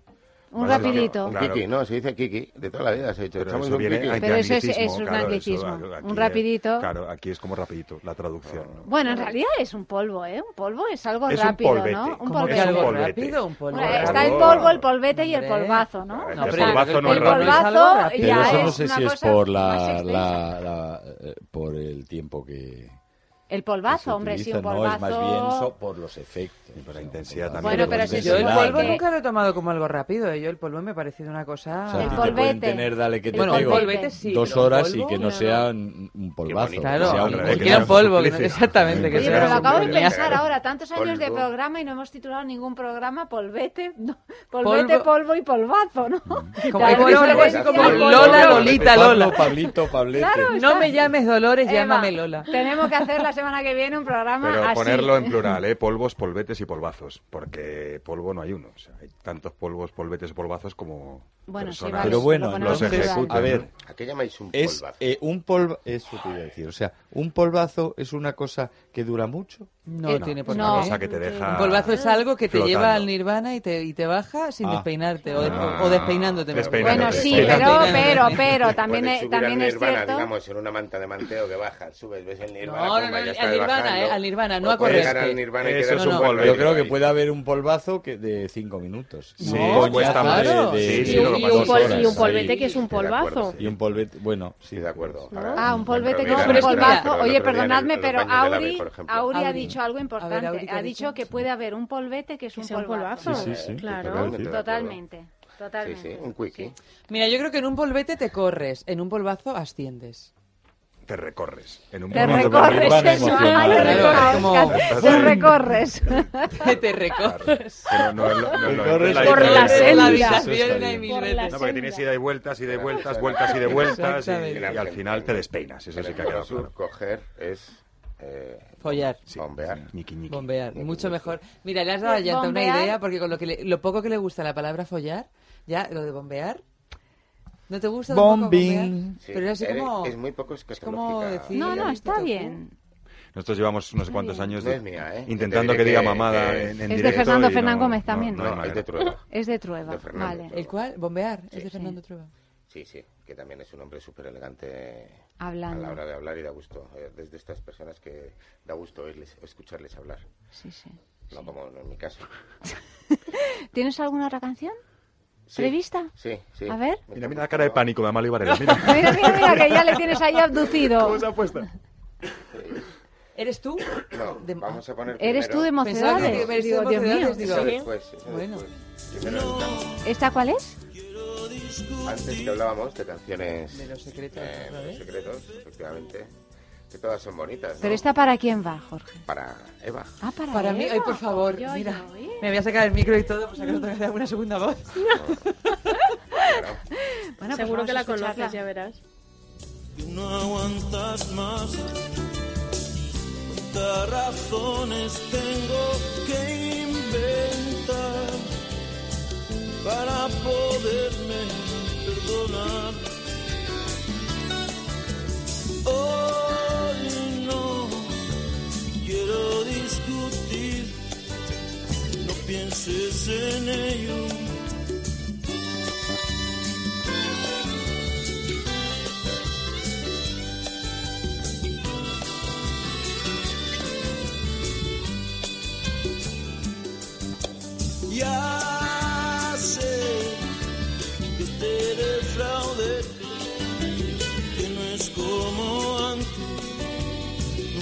Te fallé.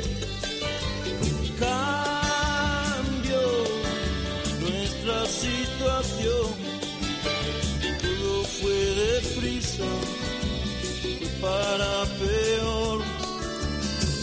¿Cuántos recuerdos guardas tú de mí para tratarme ahora sí? Es sexo con Ayanta Barili. Es radio. Ya están los vecinos otra vez. Lo mismo les da de noche que de día. O lunes que domingo. Y eso que en las reuniones de vecinos parecen gente normal. Pues nosotros no molestamos a nadie cuando lo hacemos. Eso, cuando lo hacemos. Descubre más de 5.000 maneras de molestar a tus vecinos en amantis.net y en nuestras tiendas de Madrid y Barcelona. Amantis, tu tienda erótica. Ceanum contiene una dosis ah, suficiente desde el punto de vista clínico para ser eficaz y seguro para corregir las arrugas de nuestra piel conforme van apareciendo. Ceanum presenta la máxima concentración de colágeno hidrolizado tipo 1 responsable de dar estructura a nuestra piel. Ceanum, en viales bebibles, consigue actuar en el origen del envejecimiento cutáneo que se encuentra en las capas más profundas de la piel. Ceanum, más que un tratamiento de laboratorios Actafarma.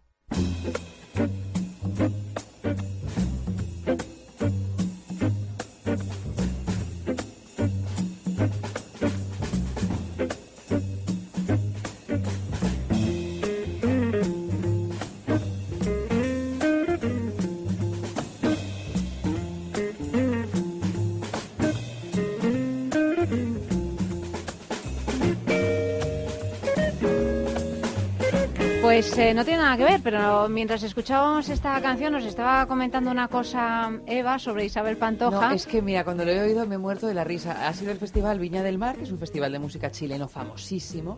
Entonces ha estado invitada Isabel Pantoja, que además está como tan de actualidad por todas las razones ¿Quién que, es que Isabel sabemos. Pantoja? Pues es una, una señora que canta. Ajá. Bueno, eso es una señora que canta que a propósito... otras cosas. eh, eh, eh, estuve con mi marido el fin de semana pasado en Barcelona, justo en el hotel donde se alojaba Isabel Pantoja con toda su familia, que es muy extensa porque cantaba, era su segundo concierto. Ah, primero después Madrid, de salir de la cárcel, sí, sí, sí. Bueno, pues después del concierto de Barcelona se fue al Festival Viña del Mar. Y allí se encontró con, que es un festival súper ecléctico, porque también estaba programado un tal Maluma, que es un cantante de reggaetón, que aquí como no nos gusta mucho el reggaetón, no lo conocemos, yo tampoco lo conocía, pero parece ser que tiene miles de millones de visitas en sus vídeos de YouTube. O sea, una cosa ya de estas sí, sí, hay otros mundos, tremendas, tremendas. Bueno, pues este hombre que también Miles estaba contratado... son muchos miles, no, no, ¿eh? pero de verdad, ¿eh? te digo, Sí, sí, pero como no, es una 2.500 barbaridad, millones de visitas. Millones, ¿eh? Millones. Una cosa bestial. Bueno, pues este hombre con esta fama y con, este, y con estos niveles de seguimiento se acerca Maluma a Isabel Pantoja para presentarle sus respetos y decirle cómo te admiro. Y Isabel Pantoja se asusta pensando que es un ladrón que la quería robar. ¿En serio? Normal. Porque claro, Maluma, luego yo me metí en internet a ver qué pinta aspecto, tenía Maluma. tiene un aspecto. Y Maluma pues tiene pinta de reggaetonero, ¿no? Pero que bueno, es claro, de... si te viene a Carliños que te Brown. empalo y te quito el reloj. Claro, te Claro. viene Carliño Brown y a pedirte la hora también viene así un poco rápido y te acojonas.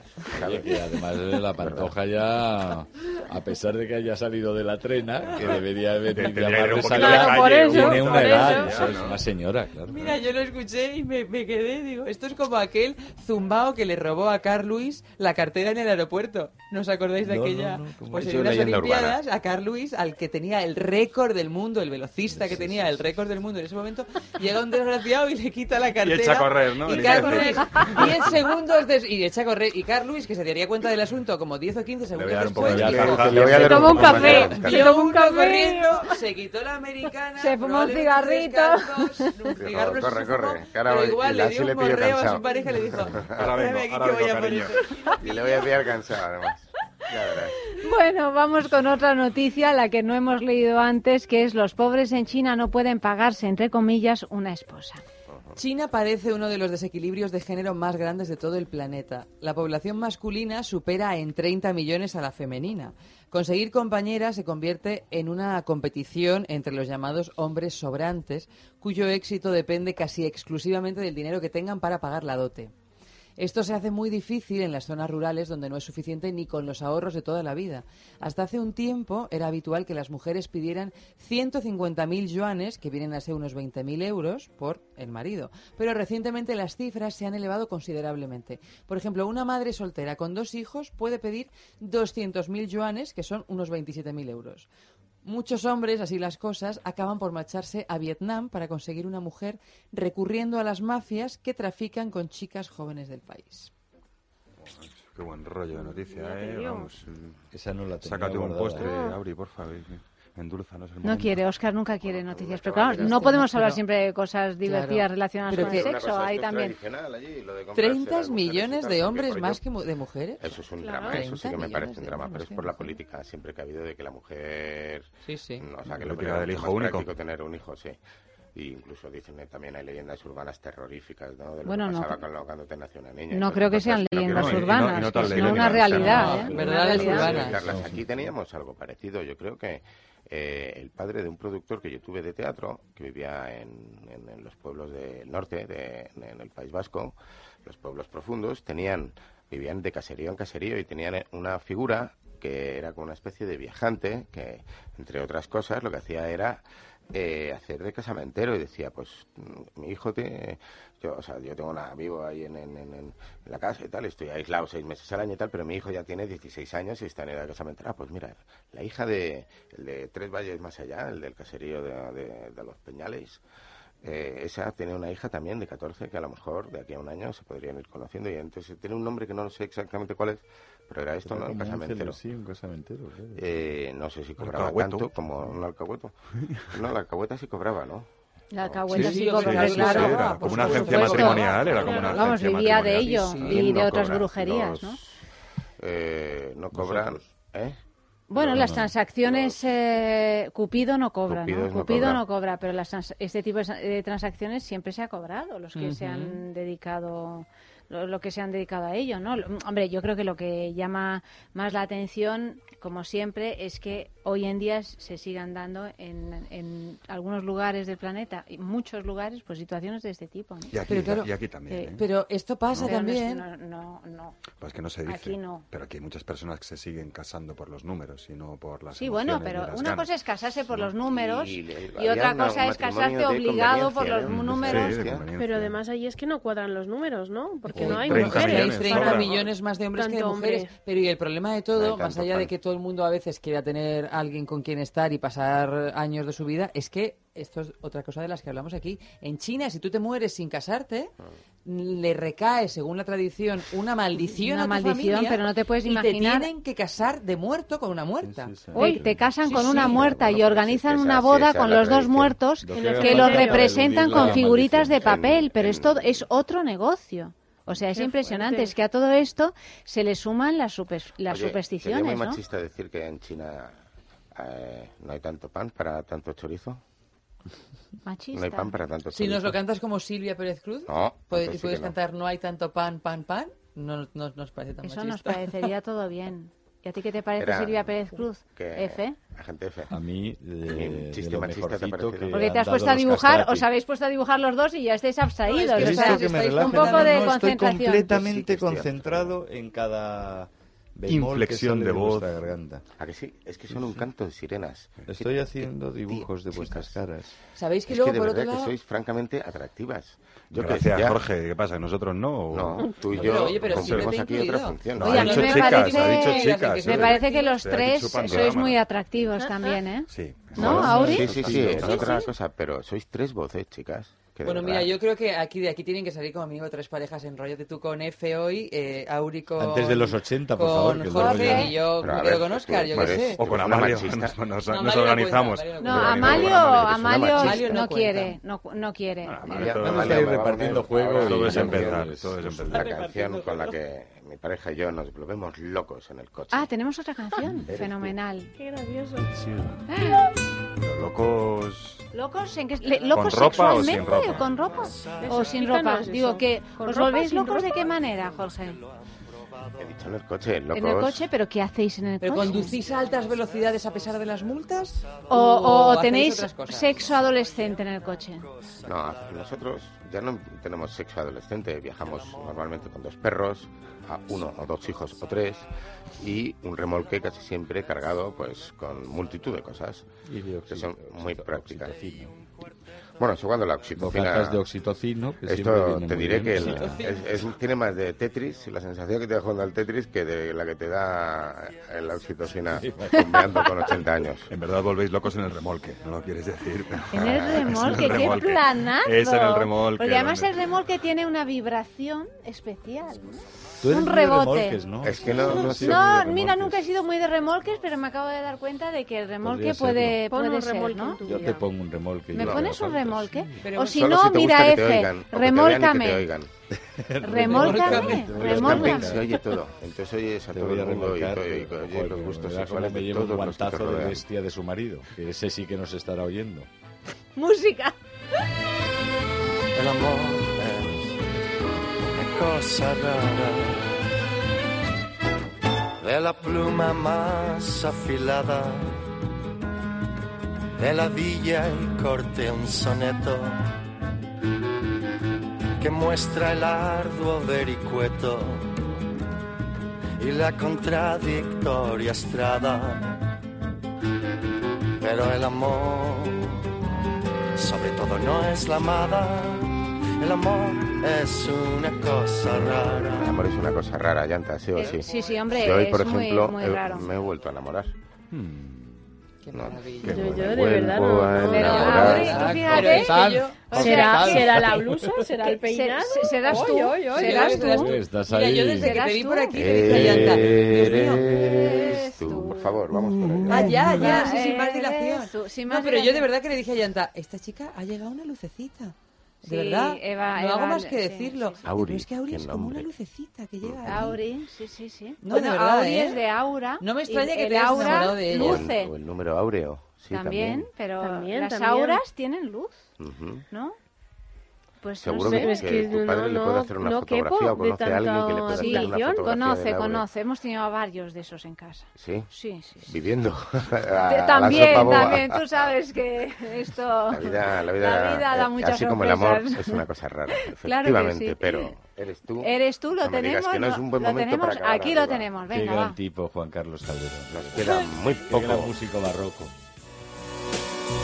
Hoy la música barroca me parece que no va a estar presente en el programa. Vamos a escucharla, vamos a escucharla. Este comienzo... Es una canción barroca. No me digas. Barroca. Lo que, lo que Como casi todo lo que hizo Calderón.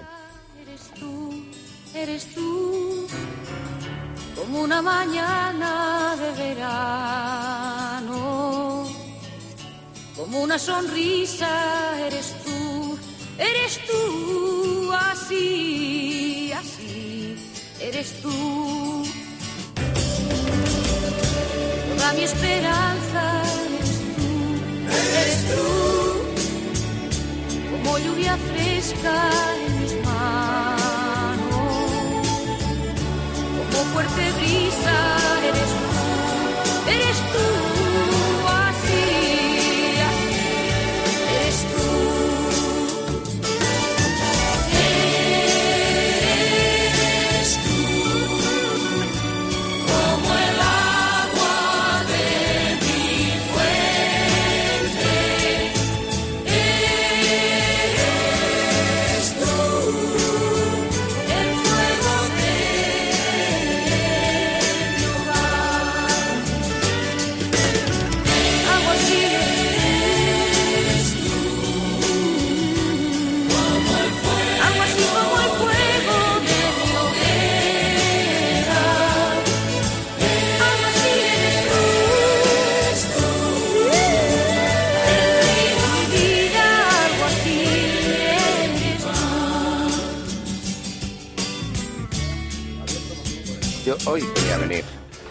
Es un motivo menor. eh, mucho, mucho más después de haber conocido a Auri. Es es más, casi se me olvida el motivo por el que había venido. De hecho, no lo voy a comentar, el, el titular, pero no voy a entrar al tema. Pero es que traigo datos nuevos a un tema que sacasteis el otro día de el por qué, una noticia muy curiosa que sacasteis del por qué el hombre se que usa calzoncillos rotos. Ah, bueno, bueno, este es un tema, ¿eh? Tengo Lo, lo datos- hablamos en tengo alguna datos que arrojan sextulia atrás. luces, exacto. A ver. Tengo datos. No, no, no, no, no, no, no, lo dejo aquí y lo dejo aquí para poder venir. Tu mujer Ah, tiró los calzoncillos es- es un después de oír el programa. Eh, no, no, no. Pero como que me dices, Jorge, no nos vas a añadir no, no, nada. no, no, Pero esto no, es no. como lo de Lo que quiero es en próximos Es un capítulos. lo que se llama un cebo, es un cebo, pues ¿me dejas volver de vez en cuando poner un poquito de música? ¿Tú Pues- crees que no habré ahuyentado los No, no, no, no, yo creo que todo... Agente F, A mí me parece una gran idea. ¿te parece una gran idea? Vale, pues nada, pues eh, nada, quedas contratado, Jorge. Bueno, habrá que Un- hablar un con contrato frigorífico, pero nuevo. yo creo que no habrá problema. de verdad creo que no habrá problema. Vamos con la última noticia de la noche. Una mujer de 64 años da a luz a gemelos. Mauricia, una burgalesa de 64 Hombre, es que años. no podría ser de Mauri. Perdona. Mauricia. ¿De Burgos o de León? Ma- no exactamente. podría haber sido. ¿De Burgos de León o de Senegal? No, no, no, Mauricia. en Teruel también. Mauricia, como una la Mauri. burgalesa de 64 años, dio a luz a gemelos mediante la cesa- una cesárea programada en el Hospital Recoletas de Burgos, tras someterse a un tratamiento de fecundación in vitro en Estados Unidos. Se trata de un caso excepcional en España. Seis años antes tuvo otra hija por el mismo método, pero fue retirada a la custodia en 2014 cuando los servicios sociales detectaron problemas de aislamiento de la niña, deficiencias en su higiene personal, vestimenta inadecuada, absentismo escolar. No, pese a que la Este es el caso. pese a que A ver. pensábamos que la noticia iba por otro lado, perdón. Claro, esto yo digo, esto es el jardín de la alegría. Esto es una señora que, eh, lo que decíamos de los Pero de 80, la repente vejez no. viruelas. Vamos a ver cómo sigue. Acabamos con zoofilia. A ver, a no ver sé cómo qué. Pese a que la madre y los niños se encuentran en perfecto estado, los especialistas en reproducción asistida desaconsejan los partos en mujeres que superan los 60 años y que Cuando ya han ya tenido la la menopausia. Los propios familiares de Mauricia intentaron por todos los medios que los embarazos no se llevaron a cabo argumentando que padece esquizofrenia. Ahora, Llegaron a pedir a la justicia su incapacitación y retirada del pasaporte para no viajar a Estados Unidos. Ya lo había intentado en una clínica de Barcelona, pero le dieron un no rotundo a la... Normal, Es una normal. de... Es una película, es, es una es que película. Pero sí, que- sí, pero tiene- sí, Baron una- Cohen, ¿no? A mí Sí, me parece muy bien, por ejemplo, lo del jardín de la alegría, que a la vejez viruelas es el, Sí, lo sí. de los 80 años, que dices, bueno, pues mira, y tengo hijos, vale, ahora, si ya los malcrías, los eh, tienes síndrome de Diógenes, o No, llámalo pues yo X, no creo. y es que la- A mí la- me parece fatal. han O sea, la con custodia ya de 64 uno. años no es edad para tener A lo hijos. mejor sí. Es edad para disfrutar de la vida. No, pero lo que no se da es para juzgar a nadie. Si hay posibilidad, lo que hay es que ver si eres apto o no. O sea, si te, ya te has tenido malas experiencias o te, problemas con Bueno, sanidad eso desde pues, luego, no, eso ya, desde olvídate. luego. Por otra Ahora, parte, yo si creo se que- puede, ¿por qué no? No, a Pues nadie es nadie para Vamos juzgar. hacia eso, ¿eh? vamos. Hacia Pero eso. ¿a o sea que- quién te puede juzgar? Hoy por hoy en? España ¿Por es legal solo hasta los 50. A partir de los Ah, 50 ya hay no. una Ya edad no es legal, límite. sí, sí, hay una edad límite. A partir de los Te 50 tienes que ir años a no te pueden practicar mira, a los fecundación in vitro. 50, yo con mamás eh, cada, los tengo cada 12 años. Ah, dentro de otros 12 años, que ya que existió en los 50, voy a tener otro hijo. Pero hay una edad límite para, las fastidiar. mujeres, no para los hombres. Claro, los hombres Claro, no tienen límite. claro. No, Solo no tenemos las estamos. mujeres el famoso Pero techo espera, de ¿estamos hablando de España? ¿Es España? España, España. 50 Esto- años. esto pasa en si España. quieres tener un hijo con tal, Sí. te tienes que ir a Estados Unidos o a otros No me lares. puedo creer que Hasta aquí hemos llegado, señores. Nos hemos quedado sin tiempo. Oh, ¡Qué pena! Yo también. Has comprobado como eres tú, es una es música barroca. Es Hombre, música absolutamente. Como Está Jorge se ha el enamorado de Auri, está el como yo voy a remolcar a A llanta, ver cómo como explico yo ahora en casa. a mí no remedio. A no me encanta, ¿Cómo explico yo en casa nadie que me he enamorado Ha sido una noche Auri. redonda. Pues nos lo cuentas cuando vuelvas, Jorge. Nos lo Nada, vas ahora, contando. ahora hablamos. Mira, bueno, claro. ahora habláis, pues nada. Efe, querido, buenas noches. Buenas. Jorge Sanz, un auténtico placer, como siempre. Volveré, como dijo McCarthy. Auri, buenas noches, Buenas querida. noches, Ayanta. Oscar, seguimos con Panorama para jugar. Me quedo con panorama para jugar y con un juguetito que puede dar bastante que hablar. o Así, de ¿eh? inspirar, ya veremos. En Mm, fin. qué delicia y dentro de nada, bueno, ya está aquí Andrés Arconada para hablarnos de la mejor película del año en los Oscar, Moonlight.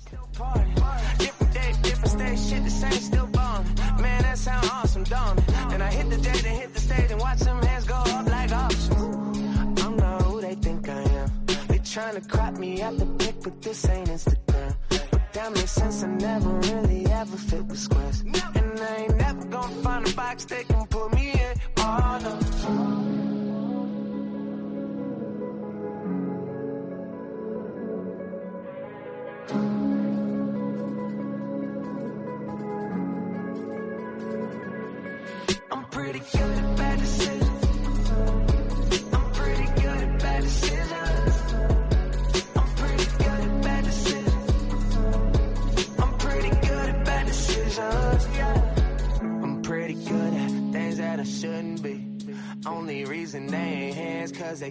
be. And please believe my vision clear, they just couldn't see. I've been doing me, talking on these records like it's you and me. Yeah, I've been taking shots cause I fade the thoughts of my favorite ones. And my view is high, ain't suicide, but it'll make you jump. Can't tell me shit like I'm celibate, I don't give a fuck. And uh, answer yes, I am up next, there ain't no discussion. Cause I didn't change, I just grew. Can't say the same shit we do.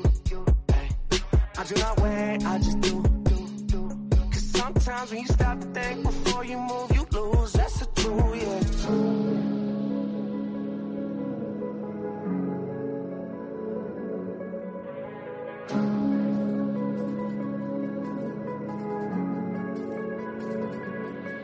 I'm pretty good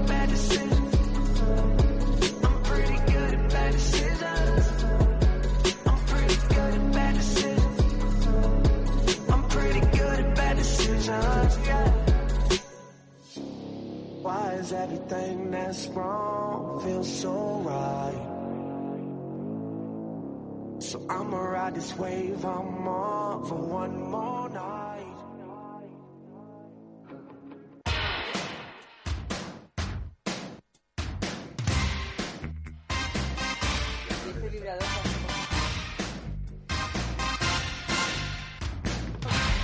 No es un vibrador rococó. No pasa nada, aquí decimos No es las cosas rococó. a tumba Y así a lo tonto modorro hemos llegado al final de la semana con el último juguetito, a lo tonto modorro, con el último juguetito de esta semana que es negro, negro, negro. Bueno, como la película que nos ocupa esta noche. Que es negra, negra, negra, negra. Por ahí va. Moonlight, Hombre, claro, Moonlight, hablamos de. Moonlight, más negra no Habláis puede de ser, chicos desde también, luego. ¿no? De chicos, no. Sí, Y además, bueno. mira, el actor que se llevó el premio al mejor actor de reparto, que es un hombre que a mí me tiene enloquecida desde que lo vi en House of Cards. Bueno, es que es Que muy me guapo. parece- Es muy guapo, desde Es luego. muy guapo y, bueno, yo lo he muy visto. en- actor. es muy buen actor y yo lo he visto en la cama. Porque hemos visto House of Cards y lo hemos visto en la cama. No lo has visto en la cama. Vaya carilla se le había cama, puesto, ¿eh? Yo estaba En con la- ilusión de en que la lo has cama. visto en tu cama, pero Sí, lo no. llego a ver en mi cama en la ese cama señor. de House of Cards. Bueno, me da no igual, pero yo me he imaginado ahí a su ladito y me ha gustado. Bueno, pues después de haber protagonizado una- la metedura de pata más alucinante que se ha podido producir en los Oscar o en cualquier entrega de premio de Warren No, Beatty y Faye imaginas- no, Dunaway. pero Warren Beatty, pobrecitos, no tienen ninguna culpa. Warren Beatty y Faye No, Dunaway. no, ellos no tienen ninguna culpa. Warren Beatty, ya, claro, ya lo cuando sé, ya lo leyó sé. el papelito este dijo, sí, sí. la Pero que ¿cómo me han es- armado es... ¿Cómo es el momento en que se van todos los de La La Land y, y se van los, y entran los de Moonlight? Los de Moonlight pasaron un poco de que en La La Land... ¿estás a lo que estás o estás con gente Pero no, fuera es que me están diciendo cosas del otro lado, me distraen, No, me no, distraen porque, porque tenemos a Jorge Sanz que me está volviendo loca, que me está volviendo loca y que dice cosas. No se le oye a Jorge Sanz Dice aquí. que qué facilidad para pasarnos la pelota los unos a los otros en esto de, de los Oscar. Ah, Eh, pensaba que decía qué bueno. facilidad para no dar coba al panorama para jugar de esta no, noche. para nada para jugar si le damos coba. A ver, ¿qué nos has traído, Óscar? Pues os he traído Negro un juguete noche. de color negro, un juguete para chicos y un juguete sexual pues que no tiene inclinación sexual. Es eh, una herramienta ideal para los placeres masculinos sin inclinación sexual mediante. Y sin embargo resulta bastante inclinado. Pero y además Bueno. muy Modo. bonito porque Completamente una ergonómico. eh, lo digo completamente en serio, una escultura de un, de un artista, no recuerdo si es chileno, pero es muy conocido, que es como, si lo sientas de pie, es como una, una, una figura de una mujer abrazando a un... Bueno, en fin, muy bonito. Para que lo digo, imaginéis, Hay una eh, escultura que es exactamente igual. Para que lo imaginéis en vuestras conciencias tenéis que imaginar una letra L de. Lugo, pero súper ergonómica. La base está ligeramente inclinada para abajo, rematada como en una especie de triangulito, y toda la parte larga está curvada con una especie de arco completamente liso, eh, arco directo por su cara exterior, pero con dos protuberancias, que es lo que a Eva le recuerda incluso una especie como de figura lánguida, ligeramente Femenina, agachada, sí, sí, sí. femenina, ¿no? Esto es lo que recuerda en la prolífica imaginación de Eva Guillamón. Eh, es casualidad, lo que pretende es estimular eh, distintas partes del conducto anal masculino con la flexibilidad y la textura suficiente para repartir vibraciones a esa plataforma orgásmica eh, tan a tener en cuenta y tantas veces olvidada o ninguneada todavía por alguno por algún cuerpo sexuado masculino, ¿no? Sobre todo mm, por considerar que, que este tipo de sendas orgásmicas están exclusivamente Pues luego- reservadas a, a personas eh, con inclinaciones sexuales ¿Cómo se llama este hacia los chicos? ¿no? Eh, se llama Landy. Se llama, perdón, se llama eh, Adin. Se llama Adin. Adin. Se llama Adin, eh, es recargable, es de silicona y, pues bueno, es una herramienta estupenda para, para transitar eh, estos nuevos placeres, ¿no? Nuevos por decir algo. Pues le habría venido Llevan fenomenal toda al la vida. protagonista de la película, ¿eh? porque Pobrecito pobrecito se queda así sin, sin Uh. nada de nada hasta el final. Bueno, no Mm. sabemos cómo Pero- termina Que no sabemos su cómo vida, termina. ¿no? No, su vida no sabemos cómo, ter- cómo sigue cuando termina la película. No A ver, es que cuando sales de esas puedes salir muy reforzado. Es como cuando descubres una nueva plataforma orgásmica que dices, uy, ¿no? Mira, Sí, sí, sí, sí, completamente. Bueno, siete patrones de vibración, Ujú, batería de litio, recargable y os lo he traído mm, en especial, perdón, porque porque tiene pues eso un, un añadido que tienen pocos masajeadores prostáticos que es que combina el cuerpo rígido con el cuerpo flexible. en lo que es en el primer tramo eh, es rígido reparte las vibraciones de manera más concreta menos expansiva y el último tramo el que está más inclinado es el que hace una presión constante. Es como si un dedito estuviera haciendo una ligera presión constante hacia la cara interna de nuestro conducto anal más cercana a la próstata. Algunos dicen eh, le llaman punto P por hacer semejanza con el punto G femenino. Y es honesto decir que es hay una manera bastante similar de, estimularlo cuando lo haces con las manos. ¿no? Cuando utilizas estos dispositivos simplemente pues facilitas el encontrarlos, el localizarlos y el transitar esas plataformas orgánicas luego con otras partes del cuerpo. Aquí está, exige apenas dos centímetros de dilatación del esfínter y es eh, extremadamente suave, extremadamente ergonómico y ya os digo, sin inclinación sexual mediante alguna, al alcance de todo hombre hetero, gay, bisexual o como seas sexual, ¿vale? Muy bien, pues tomamos nota, te tenemos agotado esta semana, Óscar. Es como si me hicierais siete masajes No, prostáticos ¿pero por en diez Pero si te- minutos. O sea, no, no, acabo no, no te hemos hecho ningún masaje prostático. mental, sí, o sea, ¿Extasiado? no, pero ¿Es que estás extasiado, extasiado? Pues qué maravilla, qué extasiado. bien. Mira, para, para que te relajes, es que me, eh, me estoy acordando de un titular del Mundo Today, que Verás. soy fan absoluta de esta gente, que decía, un actor recoge su Oscar y lo agradece con un, ok, gracias. Bueno, pues eso mismo.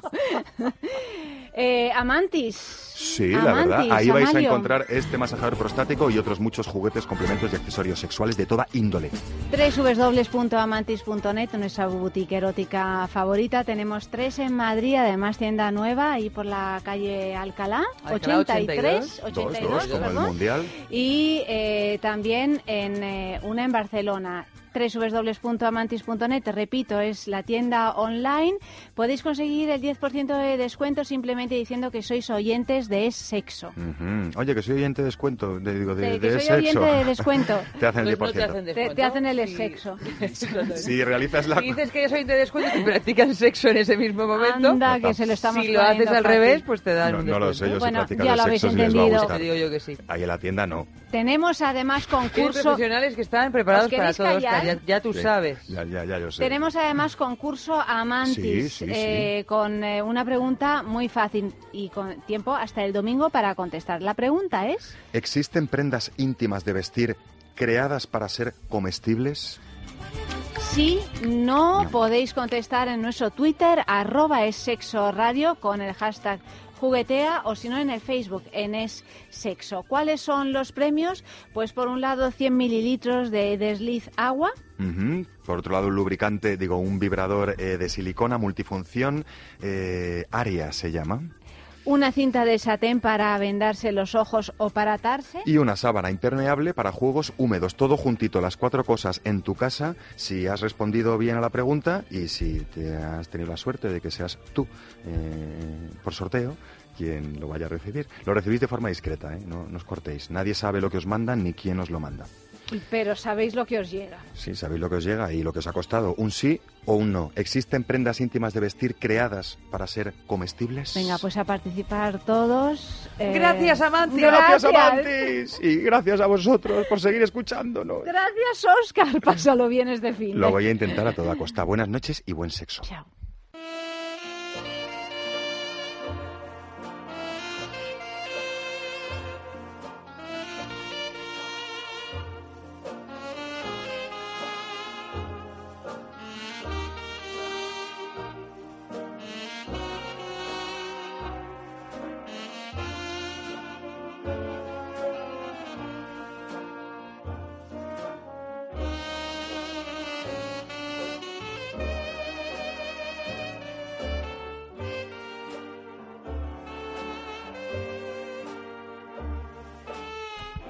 Bueno, bueno, bueno, bueno, ya está aquí el gran Andrés Ya estamos, Arconada. estamos, ya estamos. estamos, ya estamos con Moonlight, que además Ha sido la del Oscar. ha sido la del Oscar. Mi único fallo en la quiniela, ¿eh? Porque por pura Pero- lógica tenía que haber sido La La Bueno, Land. totalmente. O Sí, sea, sea, se- no, yo La La Land, fíjate, no sé si le hubiera dado la mejor película que la he Sí, vuelto a ver, sí.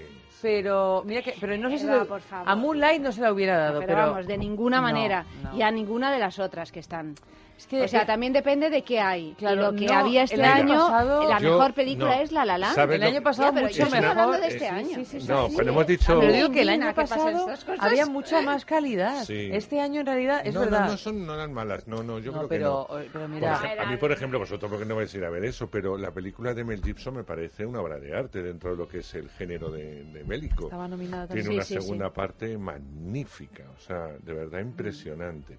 No, lo que pasa que todos pensábamos que era La La Land porque es la película de industria, de alguna forma es, vuelve a ser un homenaje Es a- que ese es el cine de Vuelve- Hollywood. claro, o sea, vuelve- Moonlight ser es una película Yo indie. creo que eh, al final se le han dado a Moonlight porque eh, toda la movida eh, afroamericana, Sí, o negra, vamos a decirlo así, porque ahora no quieren que le llamemos afroamericanos, ahora quieren que le llamemos negros, de, del año pasado, de se sintieron excluidos y tal, pues yo creo que ha influido mucho a la hora del voto, mm, del voto negro fundamentalmente, a la hora de premiar. Pues me eh, parece horroroso. De todas maneras, O fíjate- sea, me parece, o sea, que a mí, me- eh, de verdad, mm, que lo que pasó el año pasado, pues muy bien, los negros, los blancos, los chinos, me parece todo, de verdad lo digo, eh, fenomenal. Ahora, que de un modo absolutamente así, oportunista, porque es así, se haga una película de negros y gane el Oscar, pues francamente. Porque lo demás ha sido todo pues muy no me- ¿os me- acordáis? No que me interesa nada. Claro, O os dije, le van a dar el Oscar a Casey Affleck porque a la Academia le gustan los intensos y los caracterizados. Sí. Mm, eso sí. Y es así, el papel de Casey Affleck es un personaje que sufre y sufre y sufre y sufre durante toda la película y tiene que estar en tensión e intenso durante toda la película, que yo no le quito mérito, ojo, eh, que me parece que está muy bien. Pero es que es el premio que le dan siempre y no valoran el esfuerzo que sí hace, eh, pues evidentemente, el protagonista de La La a la hora de bailar, a la hora de interpretar, a la hora de cantar, cuando no es, no es cantante ni es bailarín y además eh, Con aprende a resultado tocar el piano excelso, sin, ¿no? sin saberlo Yo, tocar. yo no le hubiera dado la- el mejor actor a Ryan Gosling. Pues yo ¿eh? creo que Fíjate que a mí me Ryan gusta Gosling mucho Ryan Gosling y, y me parece que está fantástico en esta película y que está guapo a rabiar y que, Hombre, y que además, tiene sí, un estaba encanto la claro, peli ¿no? Pero- maravilloso. Pero puesto a darle a alguien el Oscar, se lo hubiera dado a ella porque creo que el trabajo no, de pero ella, ella- sí, pero bueno, ella fantástica. desde luego, Ella hablamos de los claro. Oscars de Yo- chicos. Hablo de los chicos, de los que estaban... yo, Porque ya os fíjate. dije que Denzel Washington, que por cierto, qué mal perder.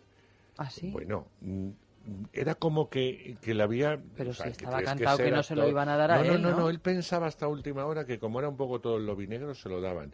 Pero mordiéndose los labios, apretándose los puños... Es que tiene tela el Como no te puedes ni imaginar cómo Fíjate se que yo tenía una imagen de Denzel No, no, mucho no, más agradable de la que tú la has empezado a contarnos. Pero que bueno, y incluso salió en la foto, ¿no? Pero tuvieron que quitar el este Mira, porque yo- es cuando alguien, como un niño pequeño... Bueno, como, como. Almodóvar en alguna ocasión, ese Sí, sí. tipo de cosa bueno, terrible, actor, ¿no? o sea, pues Claro, de cómo no puedo ganar yo si soy el mejor de toda esta panda. Pero yo, yo quiero, adelante. bueno, quiero decir dos cosas. La primera, o sea, que a mí me parece que cada cosa tiene su lugar y que si el, las- el tipo de película que premian en el Festival de Cannes, en el Festival de Venecia, en el- tienen cada uno, o sea, dices, sí, es una película tipo Cannes y a mí me puede apetecer ir a ver esa película o no, pero yo ya sé que si premian una película en Cannes, ya sé más o menos va, sí. por dónde va el asunto. Y sé que si una película se lleva el Oscar a la mejor película, también sé más o menos por dónde va el asunto. Y a mí esto es lo que me interesa también de los premios. O sea, me parece una guía mm, para saber un poco dónde moverte y qué ir a ver y qué no. Moonlight no es una película de Oscar, no lo es. Pero es una película más de allá- festival. Más allá de. A mí tampoco me parece una película de festival, me parece que en comparación con otras películas de la industria hollywoodiense parece que es el, el rey de la selva, pero en realidad, o sea, es una peli. pff, que no, no me parece Bueno, que sea tan, tan, tan, ¿eh? tan indie. Ya, sé que la adora. Sí, y la de crítica, la crítica de festival, no la crítica Bueno, de pero la Hollywood. crítica o la sea, adora, quiero decir. No lo No, no, sé, yo- pero yo- a mí me parece una película no más flojita. éxito, y Claro, pero ¿cómo va a ser un éxito? O sea, me parece que confunde, con un poco floja. A mí eso no me molesta porque también me parece que el año pasado se lo la dieron a tercera Spotlight. Rara elección una película que me pareció grandiosa, que probablemente no fuera la típica película la- que no es La La Land, que es la típica película pe- premiada en ese tipo de festivales de Oscar y tal, pero me parece una película mucho más floja, más allá de, o sea, de que sea o no una película Sí, premiable por los Oscar. luego. Floja porque está como un poco descabezada y tiene unos flashbacks Eternos. Inútiles. Yo, la verdad, alguno me parecía que no, o sea, es como Yo- el salto. Tenemos que llegar a esta última escena que me pareció magistral la última escena, te digo, Sí, ¿eh? sí. Yo me No, tiene toda la película y la salvo un poco por esa última escena. No, yo- a mí no me desagrada en absoluto Moonlight, ya lo dije en su momento. Y tiene una tercera parte que a mí me gusta mucho. Bueno, sí, la ter- o sea, Pues son a mí tres lo único que me interesó, Andrés, Joven- es la primera parte de la No, película. La, la segunda y la tercera. me dio igual y es verdad que, que la última escena es francamente buena, pero claro, tensión- ¿cómo llegas? de tensión sexual sin tocar Pero ¿cómo llegas a la última escena? O sea, es que llegas ya Claro. diciendo, bueno, por favor, que se acabe ya esto. No sé. A mí me gustó, ¿eh? yo sabéis que la defendí. eh, me gusta mucho más La La Land, lo tengo claro, pero incluso como película me gusta más que Moonlight, me parece más redonda, ¿no? Que Moonlight. I- igual que os dije que Manchester frente al mar, que todo el mundo la pone muy bien, es la película más triste de la historia del cine. O sea, si un día la veis... No, no, yo pues voy a ir a verla esta semana. veréis que ganas de verla, puro y duro. Pero yo no creo que os desagrade, pero es una película muy triste. Bueno, a Mario le ha encantado. Es una película muy triste, muy triste, muy triste.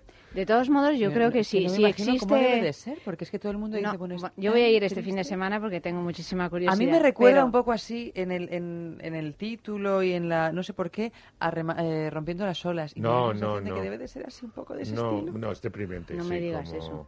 Yo no, No, sé, Ayanta, pero es que no, todo el mundo dice triste. no, No, y yo he visto así el mar y he visto un poco la imagen de él y me ha recordado no, al prota de Rompiendo las olas. de- o y he dicho, madre mía, cómo tiene psicopatía las Pero sí tiene, sí tiene un poco el tono de Rompiendo las olas. Es En decir, el tono, no me refiero en el tema, no, pero no, en no. el tono tiene, tiene que tener un Pero es un poco, hombre que le porque yo he pasa visto de un y que le tráiler. ha pasado de todo y que es una persona que no va a remontar. Y eso lo ves desde la primera secuencia hasta la última.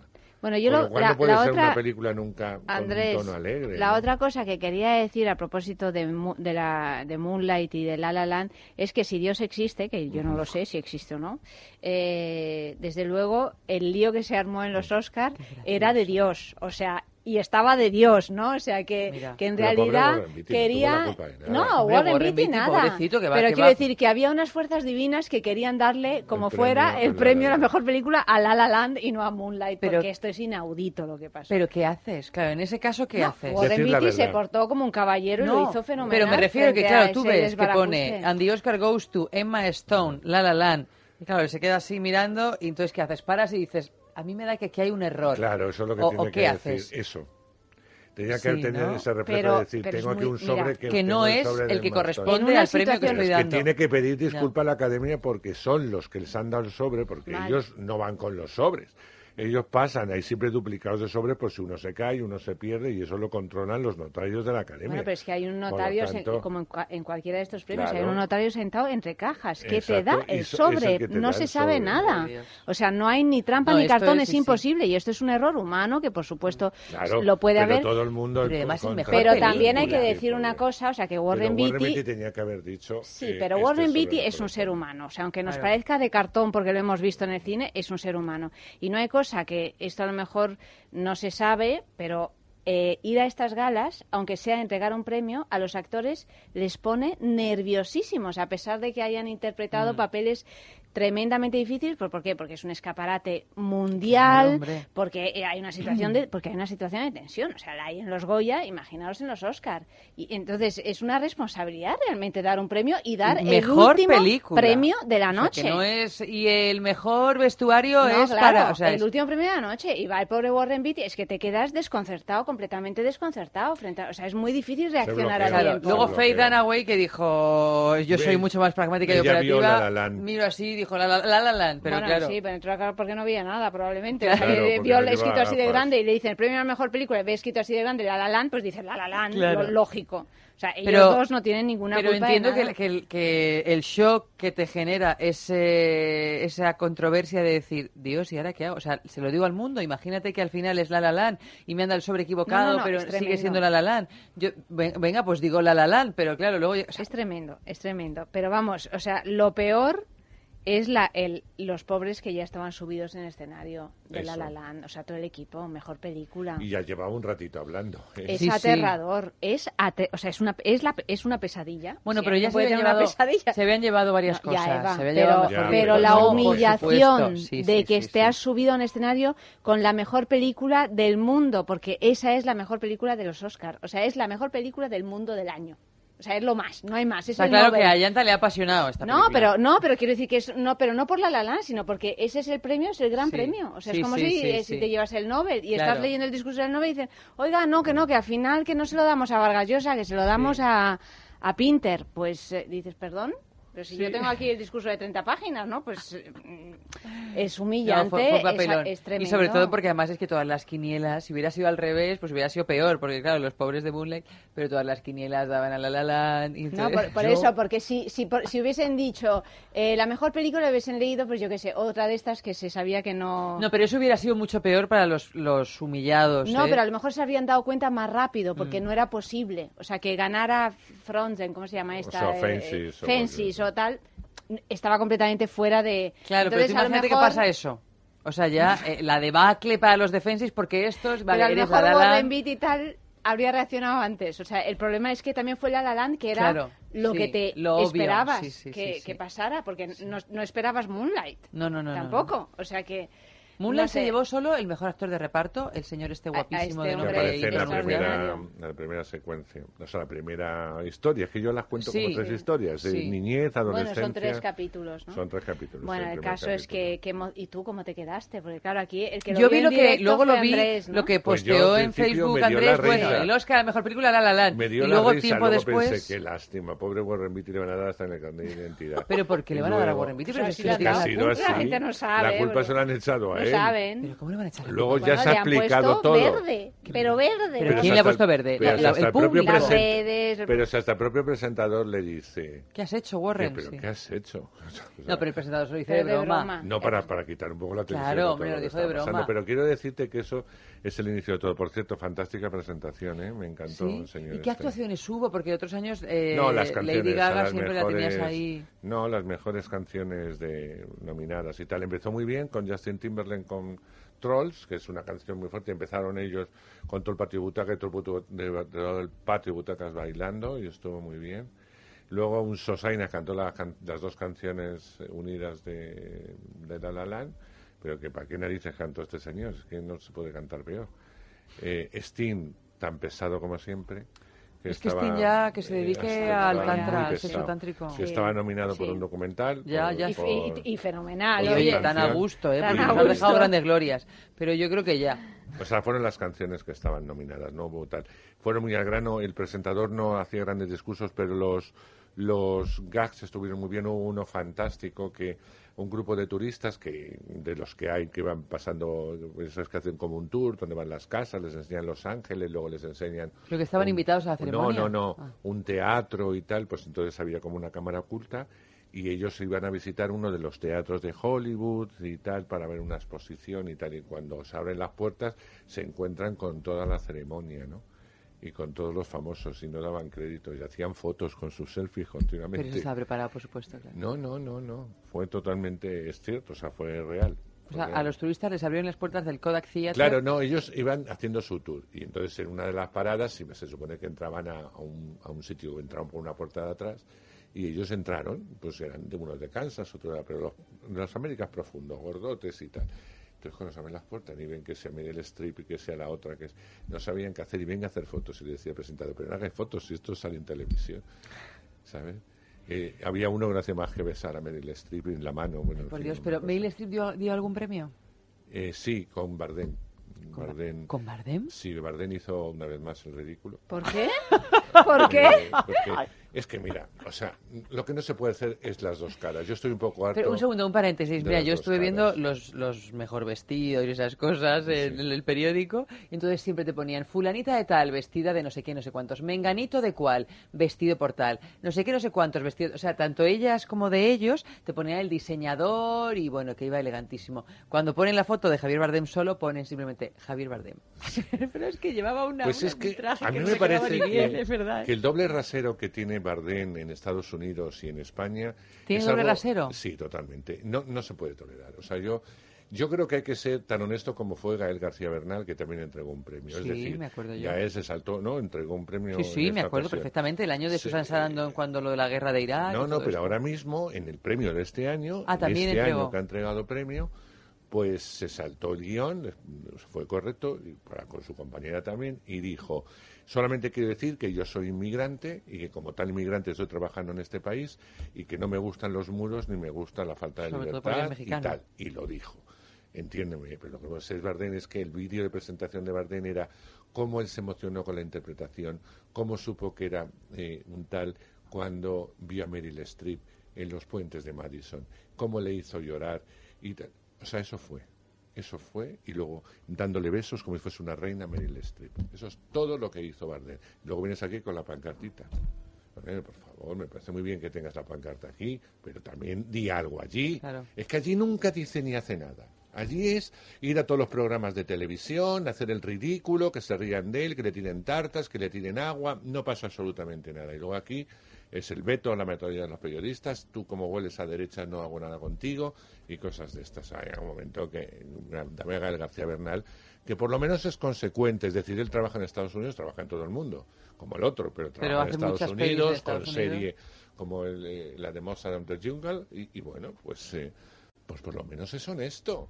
Es honesto con lo que predica en su país y lo que predica en Estados Unidos. ¿Y hubo muchas No, voces contra Trump? No, eh, fundamentalmente fue el presentador, que fue muy divertido, porque no fue solo con él, pero le, le lanzaba puyes. Y en un momento dado dice, no nos ha mandado ningún tuit. Debe ser que la fiesta que está organizando, que la verdad que Sí, organiza con una fiesta, está durando mucho. Voy a intentarlo. Y entonces, intentando en directo, decía, hola Trump, ¿estás ahí? Donald soy yo, desde los Oscars, ¿no? Y así, muy, muy divertido. Bueno, vamos a volver a Moonlight, decir que está dirigida por Barry Jenkins, que es la historia de Chiron, o Chiron, no sé cómo se dice, que es un joven afroamericano con una infancia muy difícil, con una adolescencia todavía más difícil y que crece en una zona conflictiva de Miami. A medida que pasan los años, el joven se descubre a sí mismo intentando sobrevivir en diferentes situaciones y durante todo este tiempo Chiron tendrá que hacer frente a la drogadicción de su madre y al violento ambiente de su colegio y de su barrio. Premios Oscar, bueno, pues salía con ocho nominaciones, incluyendo el de mejor película y de dirección. Se llevó el Oscar al mejor personaje secundario, Actor de reparto. actor de reparto y a la mejor eh, película. También en los Globos de, de Oro, pues eh, mejor película. De drama. Drama. drama. Y, y bueno, pues. eh, Yo ya os dije vamos... que si La La Land no existiera cuando hicimos la que Pero, eh, ya. era el año de Sí, Moonlight. sí, sí, tú lo decías y yo no te creía y tenías toda la razón. Pero de Vamos todas maneras escuchar- hay grandísimos eh, fans de esta película, ¿eh? Bueno, entre ellas tu hija. Yo recuerdo que estábamos en tu casa, Yanta, cuando tu hija la vino de verla Sí. y estaba impresionada. Sí, le- le- a ella le, le gustó mucho, sí. Sí, sí, yo conozco a varias personas Que han visto Moonlight y se han quedado como devotos. Escuchamos el tráiler. ¿Por qué? ¿Por qué me miras de esa manera? Venga, tío, ¿has venido hasta aquí así sin más? Sí.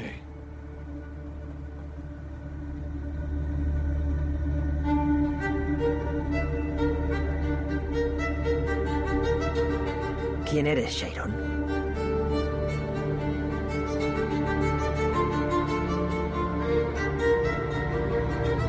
Durante tiempo intenté no acordarme de aquello. de olvidar esa época. Un día tienes que decidir por ti mismo quién vas a ser. No puedes dejar que otros lo decidan por ti.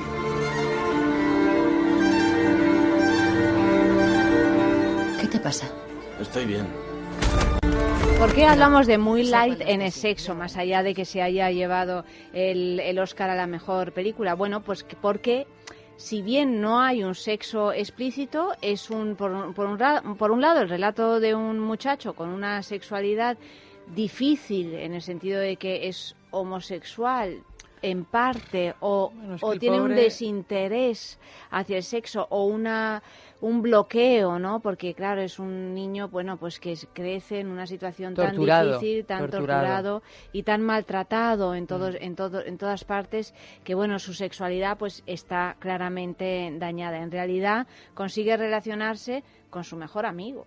Pero yo creo que, no, no sé si por homosexual o simplemente por cercanía, ¿no? Bueno, O por empatía, ¿no? Porque es la única persona en el otro, mundo la única persona que le que quiere. no le ha tratado mal a pesar de todo lo que le hace, porque claro, esto en el mundo de los ciegos el tuerto Sí, es el sí, rey, el luego, amigo putada tras putada, pero de últimas sabes que no quiere hacerle mal. Realmente. Pero hay que decir que las dos escenas, que lo comentabas tú, Eva, las dos escenas mm, más sexuales de la película, Son las realmente, a pesar de que no se ve ni el dedo del pie, son de alto voltaje. ¿no? de alto voltaje y a mí eso me pareció y yo para mí eso es lo que salva la película y lo digo de verdad porque es que creo que están, o sea, la última me parece magistral con una tensión sexual y las miradas de los protagonistas, sobre todo del protagonista que se pone esa funda en los dientes que yo nunca he entendido para qué.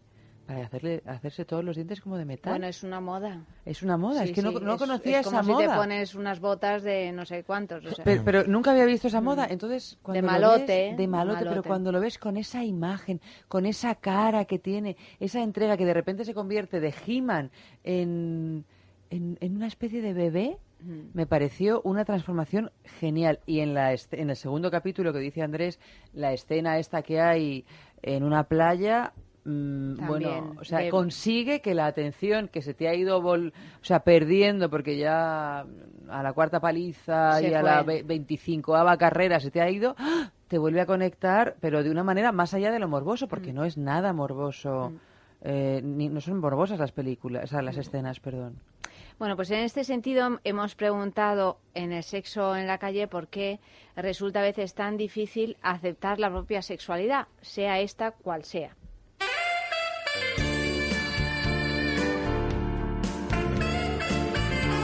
Mm, Supongo que mm, por presiones externas e internas. Es decir, em, aclararse o definir la propia personalidad es un proceso largo, em, muchas veces costoso y, que se da sobre todo en las primeras etapas de la vida de cualquier persona.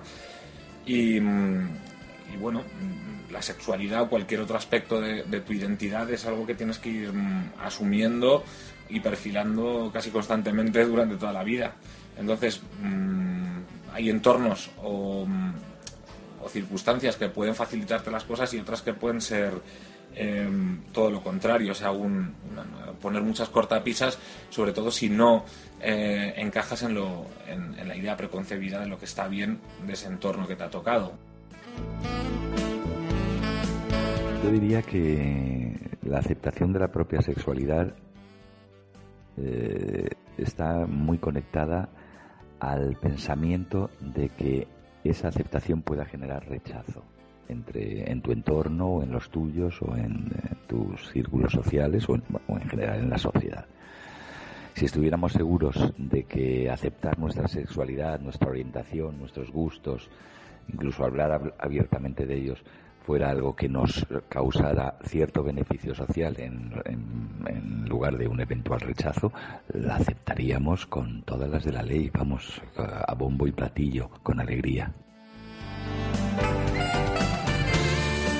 Nosotros mismos, en el caso de que yo fuera una persona eh, homosexual o lo que sea, en mi caso sería por el que dirán. Y creo que la gente que no lo reconoce o que no se lo cuenta a su familia o amigos es por el que dirán porque eh, vivimos en una sociedad que critica bastante estas cosas, pues un poco por lo que he dicho antes también. No, no somos muy modernos de, de mente, no estamos un poco atrasados con muchos prejuicios también y, mm, está mal visto porque es diferente a lo que nos han educado desde pequeños, al tiempo de nuestros abuelos, y como es algo diferente, raro para, para gente que le cuesta entenderlo, pues al final eh, se critica y al criticarlo está mal visto y entonces al final esas personas dicen, ¿cómo voy a decir esto si la gente no me va a aceptar? Yo creo que en la sociedad, a día de hoy, eh, todavía sigue habiendo mucha presión en torno al qué dirán. Yo creo que si fuéramos realmente conscientes de que lo que nos pasa a nosotros eh, solo nos incumbe a nosotros, habría más eh, facilidad para expresar la propia sexualidad. Pero yo creo que en nuestro país y en el mundo en general nos cuesta muchísimo eh, dar la cara, ser gente sin complejos, porque los complejos vienen dados por lo que opinan los otros. Por el rechazo que la sociedad muchas veces brinda.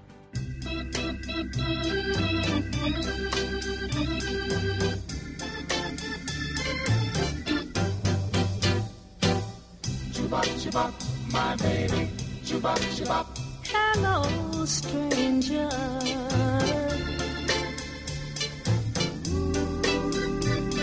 It seems so good to see you back again.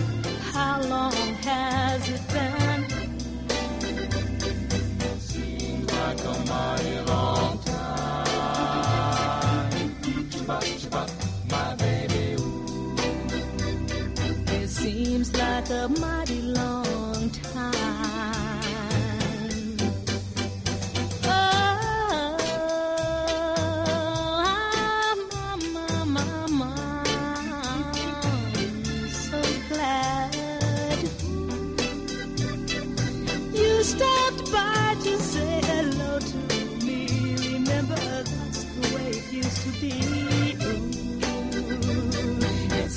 seems like a mighty long time.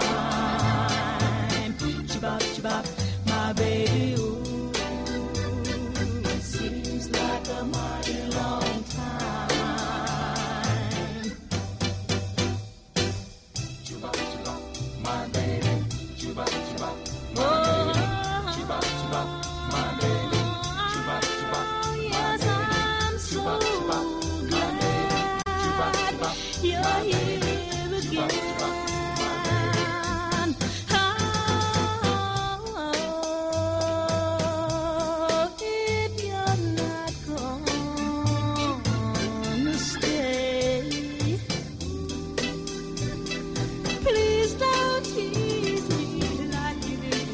Pues un because sabías que sobre Moonlight. Moonlight fue concebido en una escuela de teatro como el proyecto de fin de curso del reconocido dramaturgo cuya trilogía Hermano-Hermana, que habla de la planificación urbanística de Luisiana, le convirtió en uno de los autores más destacados de la experiencia afroamericana. El casting de Moonlight comenzó con la audaz decisión del director de mostrar la evolución de Chiron, su protagonista, durante varias etapas de su vida, desde los 10 años hasta los 30, sin envejecer a un solo actor a lo largo de los tres capítulos de la película. Este desafío considerable requería que el equipo de casting encontrara a tres actores distintos que pudieran transmitir la misma sensación interior a lo largo de los años sin verse nunca durante el rodaje. Los cineastas sabían que desde el principio que el actor que interpretase a Lidl tenía que ser de Miami. Los responsables peinaron las calles de la ciudad colgando anuncios de casting y visitando escuelas por diversos barrios en busca de un joven que pudiera interpretar este papel crucial. Finalmente descubrieron a Kiber y le grabaron para que otros le vieran. Cuando vieron la audición, les impresionó la curiosidad y la intensa vulnerabilidad que se manifestaba en sus ojos. Todos tuvieron claro que tenía que ser él. Para el Chirón de 16 años estuvieron viendo a adolescentes de todo el país, revisando cintas de casting y books de actores y navegando por Internet en busca de vídeos de estudiantes de instituto en la modalidad de artes escénicas. Al final, los cineastas se, se decantaron por Ashton Sanders, a quien descubri- descubrieron por primera vez durante uno de sus numerosos castings en Los Ángeles. Trevante Rose, una estrella del atletismo de Luisiana que fue descubierto por un agente de casting en el campus universitario de Texas e inmediatamente contratado para rodar con Nicolas Cage, postuló primero para el papel de Kevin, del Kevin adulto del capítulo tercero, pero el equipo de casting le detuvo a mitad de la prueba al darse cuenta de que el musculoso y masculino Rhodes era más adecuado para el papel de Black, el Chiron adulto. Básicamente, Moonlight es una historia sobre la masculinidad y cómo se expresa en un entorno específico como el barrio de Liberty City en Miami, donde fue rodada la mayor parte de la película. Allí la vida criminal se mezcla con la vida cotidiana y las figuras paternas adquieren esa ambigüedad. En el caso de Juan, un narcotraficante local que protege a Sidon mientras suministra crack a su madre, el papel requería un actor que pareciese feroz, pero que en el fondo albergase amabilidad y paternalismo. El último de los actores masculinos en ser escogidos para Moonlight resultó ser el más complicado, debido al sexo explícito del segundo capítulo de la película entre los amigos adolescentes, Kevin, el más experimentado, y Chirón, que está comenzando a lidiar con su sexualidad. Ramírez vio a cientos de actores antes de escoger al promiscuo Kevin, incluidos raperos, músicos, incluso actores emergentes y no profesionales. Dicen que por las noches no más se le iba en puro llorar. Dicen que no comía, no más se le iba en puro tomar. Juran que el mismo cielo se estremecía al oír su llanto. Cómo sufría por ella, que hasta en su muerte la fue llamando. Ay, ay, ay, ay, ay.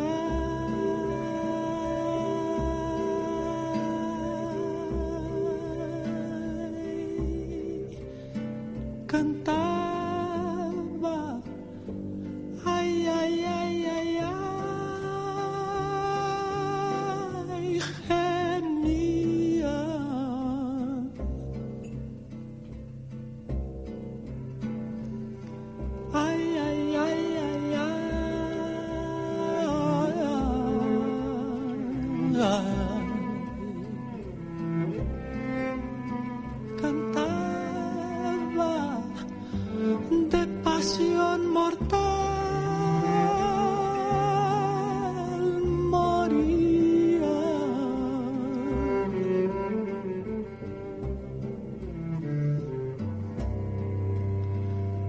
Que una paloma triste muy de mañana le va a cantar a la casita sola con sus puertitas de par en par. Juran que esa paloma no es otra cosa más que su alma todavía la espera a que regrese la desdichada.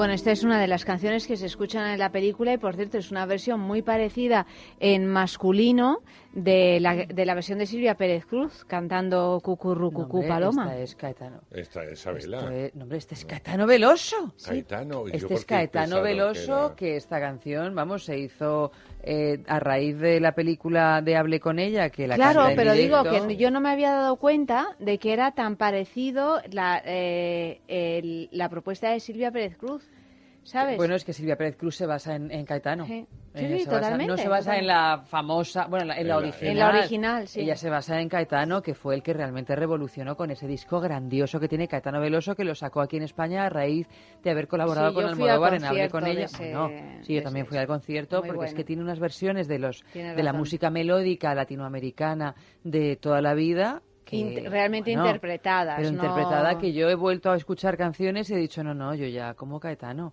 Pero incluso esa canción grandiosa...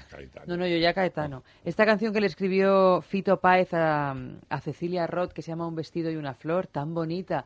Yo cuando se la escuché a Caetano entendí por qué la conquistó. Porque yo cuando se la escuchaba a Fito Páez dije, bueno, pues una Fito Paezada más de estas. Pero luego la cantó Caetano y te das cuenta que él sí ha entendido la canción. Fito la Y te ha escribió, hecho- y te- pero... y te No se enamoró de Cecilia Roth, pero... No, claro, no se enamoró, pero entonces, Fito claro... sí. No, no, digo Caetano. Ah, Caetano no se enamoró de Cecilia, Que pero... sepamos, que sepamos. Claro, no sabemos de quién se enamoró, pero, pero bueno, ha hecho unas versiones maravillosas. Bueno, esta película, aparte del tema sexual y de muchos más temas, aborda también otro tema que está del que se habla mucho ahora, que es el bullying, es decir, el acoso escolar a, a- a niños que por alguna razón pues son más débiles, más sensibles, diferentes, niños bueno que no que se que se dejan acosar también que no tienen eh, que no se saben defender no y esta película pues lo cuenta muy bien sobre todo en la primera parte y es siempre una situación tremendamente triste. Y bueno pues hemos preguntado si hay más bullying ahora que antes no porque desde luego ahora se está hablando mucho de ello.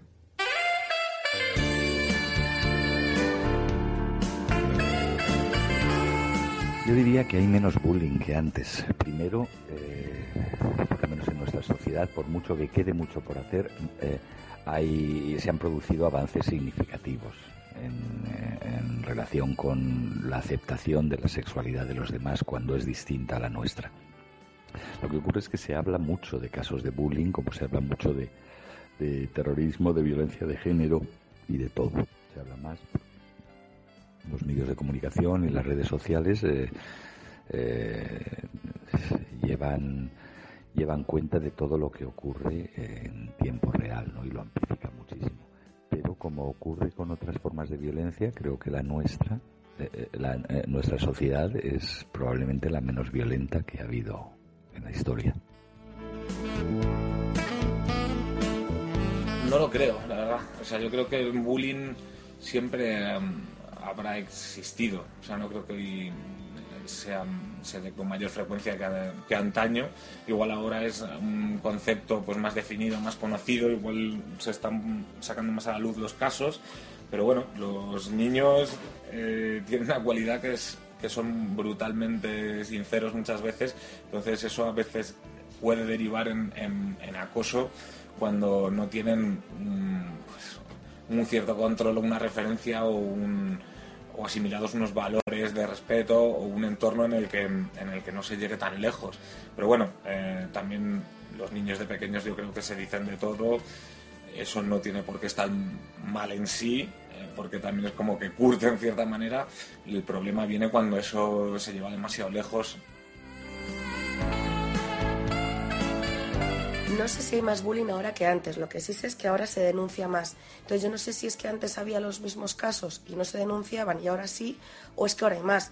Creo que puede ser que, que haya lo- los mismos casos, pero que antes no se denunciaran y que ahora la gente sí está alzando más la voz con todas las campañas también de concienciación que está habiendo, los medios de comunicación que creo que también están ayudando. Creo que ahora simplemente la gente está más concienciada con este asunto y lo denuncia más.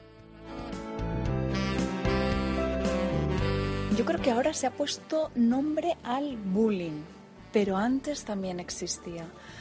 Es verdad que con las redes sociales todo se ha magnificado, pero este es un fenómeno que ha pasado a nuestros padres, por desgracia, a nuestros abuelos. Es algo muy frecuente.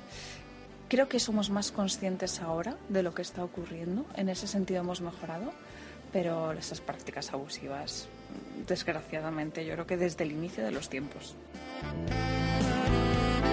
Sí, yo creo que sí. Supongo que, bueno, lo típico se suele decir, ¿no? El comentario de Barrabar es como... No, pero eso siempre ha existido, pero... Pero ahora es que se denuncia. Sí, bueno, claro, sí, obviamente ahora tienen más visibilidad y hay más medios para hacerlo y la gente se está... La gente está perdiendo un poco el miedo. Pero yo creo que igual que maldades se han hecho siempre, a día de hoy cada vez más el ser humano es más retorcido y cada vez aplica mm, torturas peores y, y con peor saña. O sea que yo creo que, que hay más, hay más.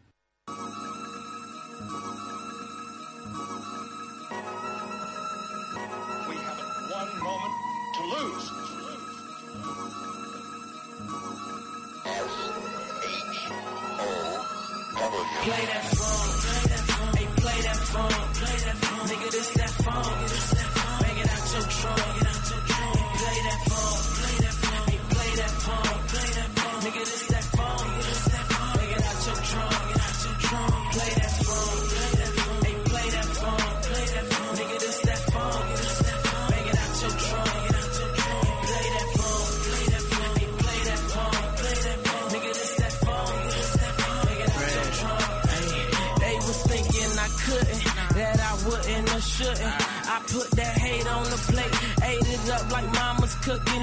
Vet, you a rookie. Place your bets on me at the bookie. I'm winning, I'm rolling.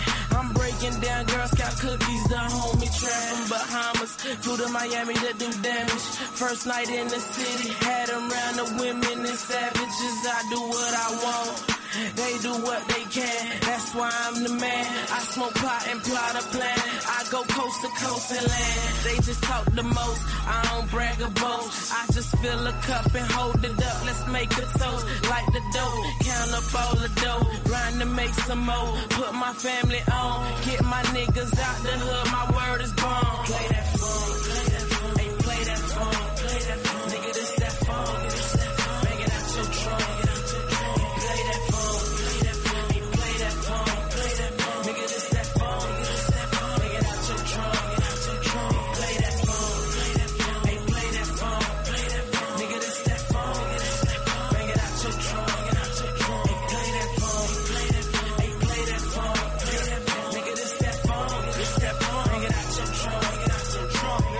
Agenda sexual.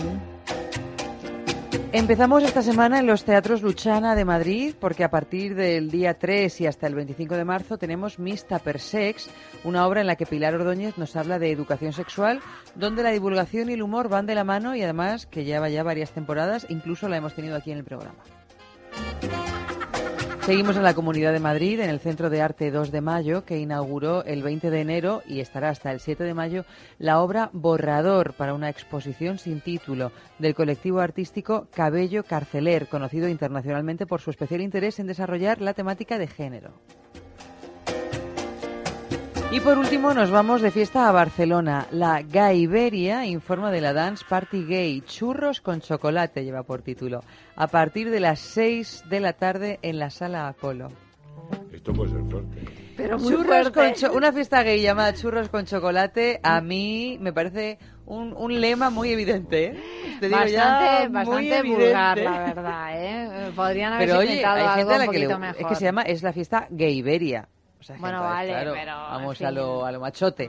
Y lo machote, pues es mucho churro con chocolate. Vamos a ponernos en su justo lugar. Ya está. Churros con chocolate. Horroroso, horroroso me parece. Bueno, tenemos un buen ratito para, para Pues saber es que de los estrenos de la semana. de muchas nacionalidades y a mí me, me resultan interesantes todas las películas que se estrenan esta semana. Todas, fíjate. Bueno, pues un poquito de música y, y os las contamos. You gon' wipe the tears from your eyes. Do you hear me out there this evening? I said we ain't gonna cry. We ain't gonna cry no more. One of these old days, yeah. One of these old days, it'll all be over.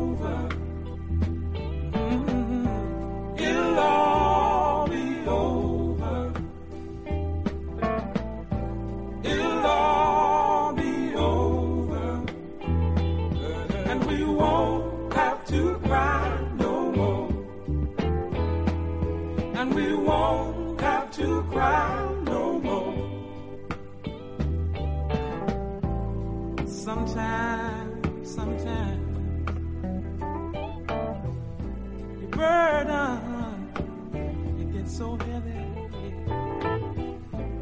But I wanna let you know this evening, yeah. I want to let you know that if you can just hold on,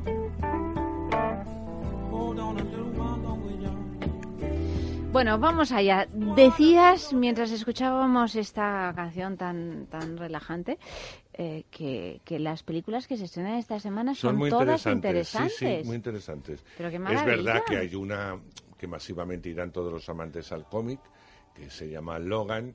Logan, los que siguen eh, evidentemente los cómics saben que es el nombre de Lobezno. Lobezno Oh. pertenece a los X-Men y además ha tenido películas separadas, ¿no? Esto sí, sí. Bueno, Hugh- eh, ¿Cómo era el protagonista? Hugh Jackman. Hugh Hugh Jackman. Jackman. Hugh Bueno, Hefner, pues ahora vamos a ver un Lobezno situado en una mm, posapocalíptica, más o menos. Eh, así está el mundo, está el mundo hecho por él, casi han desaparecido todos los, eh, los mutantes, hay muy pocos. Él tiene que. No cuento mucho porque luego se enfadan los que les gusta. eh, porque todos los que les gusta el cómic no quieren que cuenten nada. No cuenten nada, no cuenten nada, siempre dicen lo mismo. Pero bueno, algo tenemos que contar. Bueno, el caso. Será porque el argumento da completamente igual, en Eh, realidad. no sé, pero ellos les vuelven, les pone de los nervios que le cuentes cualquier cosa. Bueno, pues eh, este hombre va a tener que mm, enfrentarse eh, a malos malísimos y sobre todo va a tener como compañía a una niña que es como un clon de él, pero niña. Es decir, que también tiene sus garras, tiene sus historias y puede tener su fuerza. Hasta ahí voy a leer. Es muy entretenida, se ve muy bien, está muy bien hecha, tengo que decirla. Yo creo que es la, de la despedida ya de Hugh Jackman del personaje, ya dice que se encuentra Bueno, mayor para estar varias, todo ¿no? el día películas. haciendo pesas Claro. y tal, y que está un poco harto. Y entonces como que ya... Bueno, es que claro, la transformación de Hugh cumplido, Jackman antes y claro, después de Lobezno fibra y todo fue- este, claro, es entonces- impresionante. Son es- estas transformaciones que solo los actores consiguen Claro, hacer. pero que ya dice que... Antes y después, ¿no? que Antes y después, tiene- pero es que sigue, se ha quedado ahí estancado, Claro, claro. Si que está haciendo tiene- réplicas de Lobezno, pues claro, tiene que Pues, seguir claro, haciendo pesas tiene todos ya los una edad días. en que dice que ya lo deja ahí. Y posiblemente es una buena despedida del personaje. Hay que decir, no del personaje, que el personaje seguirá encarnando en otro actor, pero sí que él deje, eh, porque de las películas que se han hecho lo ven no solas, que me parece que está la tercera o la cuarta, eh, esta es la mejor, para mi gusto. Y él está mejor como actor porque le da más posibilidades, no porque sea mal actor, porque Hugh Jackman me parece que es un, un buen actor.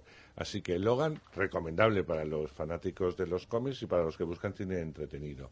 Vamos con una película española que se está publicitando muy bien, cosa que me alegra, se llama El Guardián Invisible.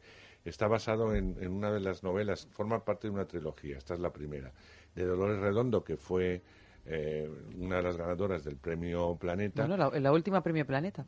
Este libro se ha vendido eh, mundialmente, lleva más de un millón de ejemplares, y, y es realmente la historia de una, eh, de una comisario, de una inspectora, eh, que va a tener que volver a su pueblo natal, cosa que no le hace ninguna gracia, vamos a saber por qué no le hace ninguna gracia, que es Elizondo, y entonces va a tener que volver allí mm, porque hay un asesino en serie y que van apareciendo cadáveres de adolescentes Mm, pero ya tirando casi a, un poco más de adolescentes, bueno, eh, niñas de todas maneras, eh, que aparecen asesinadas de una forma muy especial que tampoco quiero describir para que vosotros vayáis a verla. Esta mujer con su ayudante va a tener eh, que enfrentarse a todo ello y averiguar las pistas en un sitio en el que siempre está lloviendo, porque es una zona de España además que llueve muchísimo, que hay muchísima humedad, que el clima no favorece nada, que las gentes del lugar tampoco favorecen nada y ella en particular porque tiene una oscura eh, parte familiar que vamos a ver cómo, cómo desarrolla y que a ella no le apetece enfrentarse a esa parte familiar que para mí es lo más interesante, aparte que está muy bien lo de la investigación. Fantástico todo el reparto. Yo más que Matatura que que John Marta me cae muy bien como actriz, pero creo que está intensa desde la primera secuencia y hay que decirle, bueno, espérate un poquito, Aurorita, 10 minutos mm, antes de la intensidad total, porque luego te queda mucha intensidad. Me gusta mucho Elvira Mínguez. En las secuencias que sale se come la película. Que O sea, es increíble lo de esta Que hace mujer. de hermana, ¿no? De Hace una de Marta, hermana sí. mayor. Es que es una gran actriz. Pero Muy es, gran actriz. es impresionante, o sea, dices, es que es, eh, es brutal como una mujer, o sea, como una presencia tan fuerte que, que arrasa que arrasa todo. Fíjate que le pregunté, pero ¿por qué nunca haces teatro a Elvira? Y me dice, porque mira, lo hice una sola vez. Lo pasé tan sumamente mal que cuando llegó el estreno le dije al director, creo que hay que avisar con 15 días. Bueno, pues ya te aviso, dentro de 15 días me voy. Es esto el teatro que he hecho. Porque O sea... O sea, hizo 15 funciones. Exacto. El día a día. Yo admiro, me decía, admiro muchísimo a la gente de teatro, los que son capaces en el día a día, pero yo no podía en el día a día repetir y volver a repetir y por mucho que incorporaba no podía, no podía. Lo pasaba fatal. Bueno, le pasa a muchos actores Y de me- cine. y ¿eh? me Cuando, desequilibraba muchísimo. Cuando ¿no? un actor es actor de cine solo, solo, que es mucho, pero bueno, que es solo de cine o de televisión, Bueno, no, claro, es es que, que no es un pueden. no formato pueden. Es que en realidad son dos trabajos es diferentes, que- ¿eh? Tienen, hombre, algunos puntos en común, pero son dos trabajos diferentes. vamos. Claro, bueno, que a ella no le, no, Sí, no sí. le aportaba nada, quería decir, aunque Lo que pasa es que tiene una mm, presencia tal y una que una se la imagina perfectamente En eh, subida a unas tablas, porque sería yo creo que una gran actriz también de teatro. sí, sí. Yo hice con ella un viaje en tren a, a Valencia o Alicante, no me acuerdo, y bueno, me pareció una señora fascinante, sobre todo porque cuando entró al vagón, todo el mundo, o sea, es como estas presencias que llegan y dices, ¿qué ha pasado? Ujú. Ah, ya ha entrado alguien, pero tú notas que hay algo que cambia.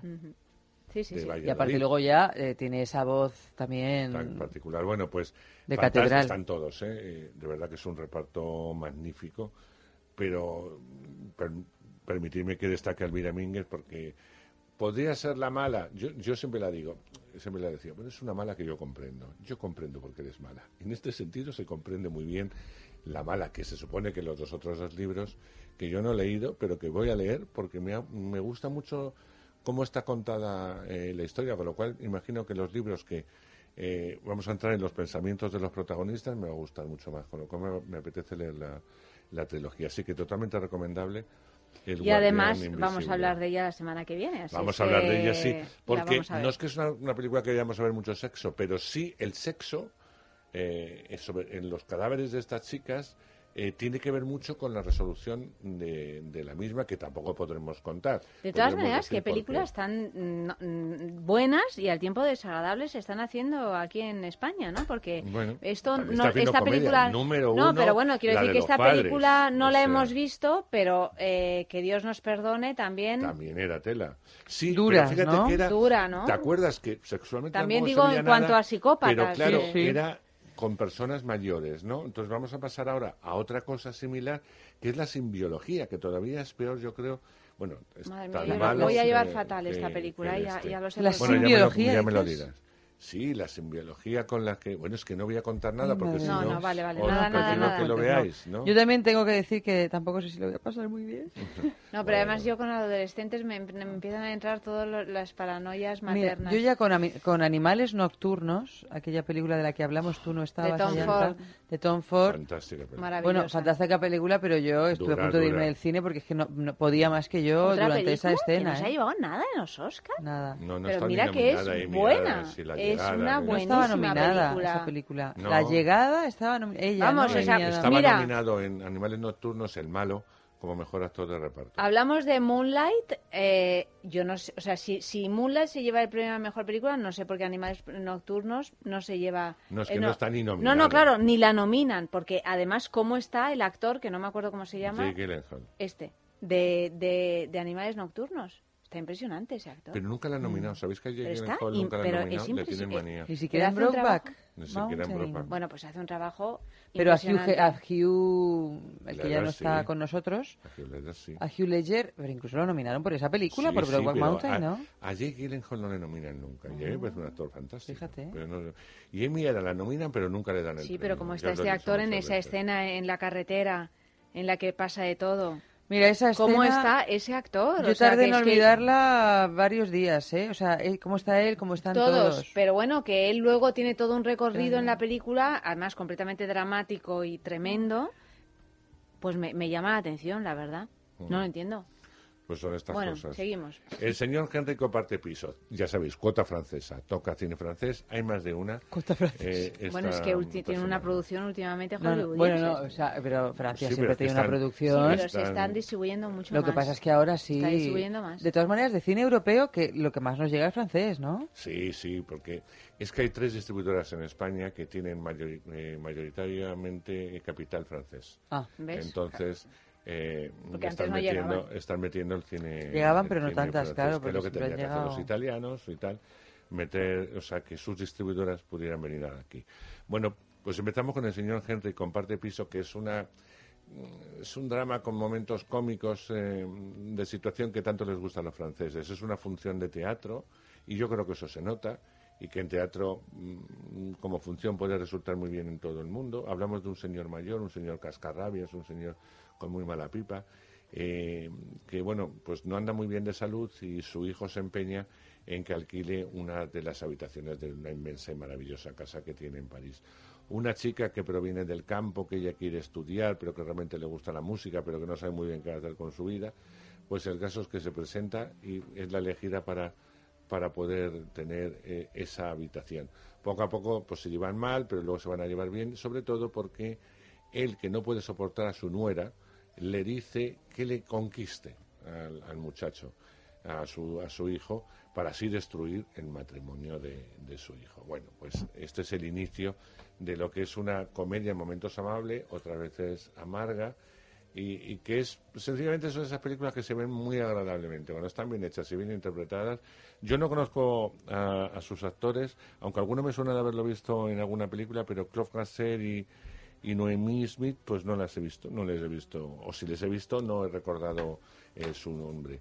Y luego hay una película que a mí me gusta mucho porque soy enamorado de los hermanos Dardenne.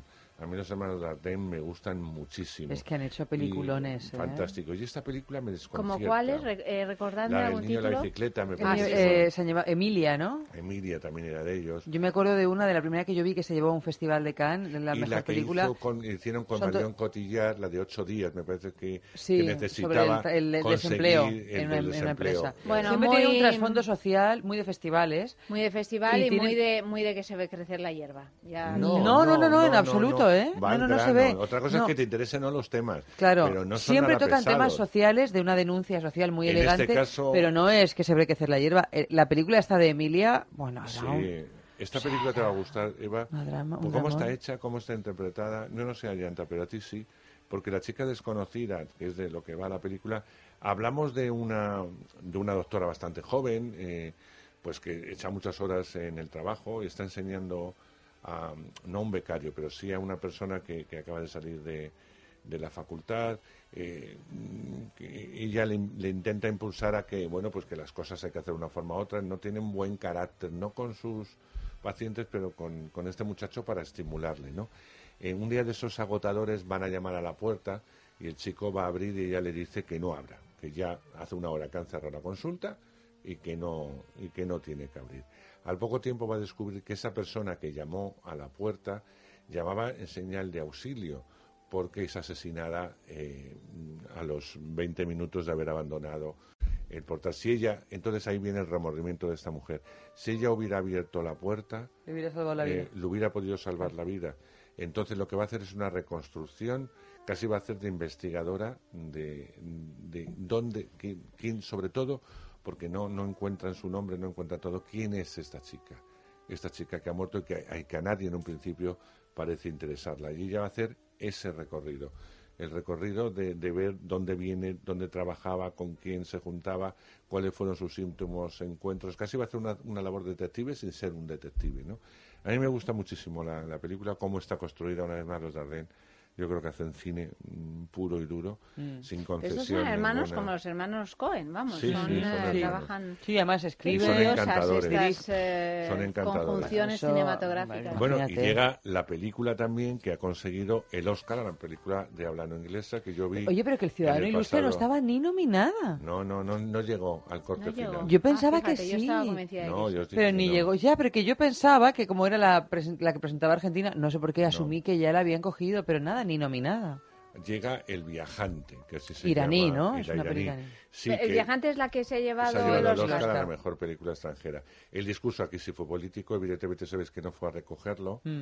eh, en Pero, perdona, eh, ¿el viajante es iraní? Iraní, Es iraní. iraní, Ah, vale, sí, vale, sí. vale. Ujú. Una Entonces, película iraní, pero el director ya había anunciado conocido. antes de los Oscars que sé- no iba a ir. No iba a ir. Yo creo que Qué ya le habían, chasco, te dan el le habían y no soplado un vas. poco. No, pero bueno, no, no, no iba a ir y él dijo que no iba a ir porque él era inmigrante y no quería pisar un, un lugar donde, donde, los pues, inmigrantes sean donde tratados había un así. montón de países, entre ellos el suyo. Bueno, que- imagínate que- Irán, o sea, pero es que Irán, porque México, vale, le hace la gracita y te voy a construir un muro, pero Irán es que te voy a meter una bomba lapa.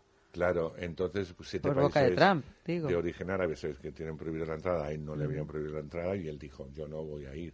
Él ya había conseguido un, un Oscar por Samil y no me acuerdo cómo El se divorcio, una separación. sí, sí. un, Bueno. un peliculón, el de Peliculón, Samir y sí. Nadir, Yo creo una que es separación. mejor película esa que esta, que El viajante. Pero es no que deja, esa era- No deja de ser muy interesante porque hablamos también de una pareja, en este caso Bueno, dos... esa se había llevado en el Festival de Berlín, me parece, que se había- o algo así, ¿eh? Se había llevado. O- o. Cannes o algo No, Se de la de llevó- Sadir, la de, la sí, de una se llevó, separación. en- me parece que fue en Cannes, Ah, Berlín, Cannes, como tú sí, dices, ya sí, no. Yo creo que fue la ganadora de Cannes, porque Berlín yo lo sigo menos. Y además el Oscar a, a- a la mejor película extranjera. Bueno, pues El viajante volvemos a hablar de una película, de una pareja, en este caso de, de actores que están trabajando en la muerte de un viajante.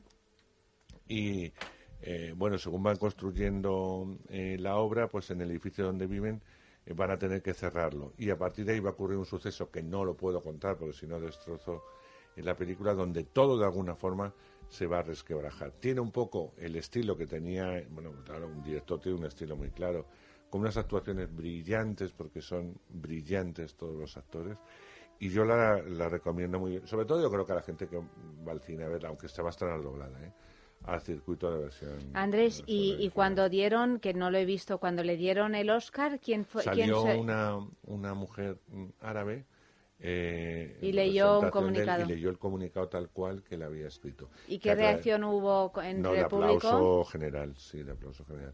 Él dijo, fue muy respetuoso, él dijo que, eh, no que lo agradecía a la academia, tratar un reconocimiento tan fuerte como los Oscars y tal, y, pero que no podía asistir a un país donde prohíbe a sus hermanos y colegas, etcétera, eh, pisarlo, entonces... Pero pisarlo y porque los están deportando. O sea, es que lo que quiere Trump es que los deporten, no que vengan, no que no vengan más, no que los que están los echen.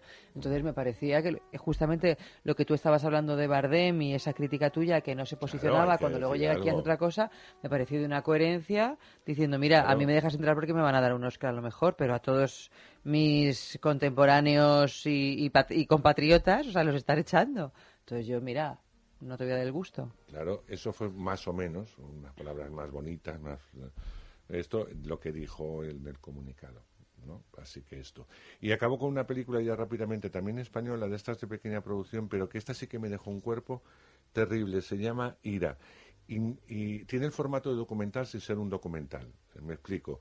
Trata la historia de un, de un hombre que siempre ha estado en las guerras como corresponsal y tal, y, y busca un poco el origen de la violencia, etcétera. En, en ese camino, en ese encuentro, porque están distintos países en conflicto, va a enterarse de la historia eh, de un padre que pide venganza eh, porque han matado a, sus hijo, a su hijo y el, y el que él cree y está convencido que es el asesino está en la calle porque según dicen está fuelta, eh, no, tienen, no tienen pruebas eh, contra él y él está convencido que es un asesino. Este hombre va a pactar, el, el- el documentalista va a pactar con, con el padre del muchacho, el que va a filmar la venganza del padre hacia el que él considera que es su hijo, o sea, que es el asesino de, de su hijo. Y sorprendentemente va a entrar en ese juego con, con este hombre y como este hombre, en su venganza además, si todo le sale como él prevé, no va a pasar nada, no le va a pasar nada porque así está la justicia, ¿no? Si lo haces bien, como un poco hizo el asesino, eh, el supuesto asesino de su hijo. Eh, ya te digo, con una idea documental es tremenda porque... mm, ¿Pero y quién eh, la dirige? pues la dirige un chico que yo no sé quién es, que se llama José Aronac, eh, con actores vascos, porque ocurre un Ah, poco es en el vasca la película. Pero bueno, está hablada en castellano, toda la historia, pero que mm, pero de verdad que, que te deja, mm, es que muy... mm, no puedes eh, apartar, es muy hipnótica en la película, ya te digo, parece que está rodada como un documental, que el celuloide está hinchado. Bueno, pues la, empiezas, empiezas, empiezas, empiezas y ves cómo acaba con un final realmente apabullante. Ay. O sea, un final que te deja totalmente aplastado, o sea, de no levantarte en, en la butaca. Ay, por favor. Grandísima Mira, podemos hacer la trilogía también. del El Guardián Invisible este, después Manchester frente al mar y después ya para terminar la de ira. Totalmente. Y ya mm, llamamos un taxi porque ninguno podría volverse a su casa De por sus momento, de propios momento medios. nos vamos, porque ya hemos Sí, de momento nos final. vamos porque ya, ya, ya estamos, ya se ha acabado habéis sexo. visto que hay un de de momento. películas estupendas, ¿eh? Sí, sí, sí, sí, sí, la verdad es que sí. En fin, Andrés, muchísimas gracias A por este cariño. recorrido cinematográfico que siempre nos tiene fascinadas, ya lo sabes. sé que es un buen fin de semana más allá de las fronteras españolas. De Ojalá, bien, de mucho momento no tenemos fronteras. Ojalá no me pase De lo que a Elvira momento. Mínguez, por Dios. Imagínate. Que digo, no quiero salir, no, No, quiero salir. no, ya, eso ya te habría pasado, tú Sí, ¿no? tranquila. Vale, sí. Bueno, pues nada. Bueno, pues mucha mierda, Eva, como Amén. se dice a- antes de salir a, escena. Y, y nada, ha realizado el programa Malio Varela y a todos vosotros ya sabéis que ahora descansamos unos días hasta el lunes, que volvemos, como siempre, a las doce y media con más sexo aquí mismo en el radio.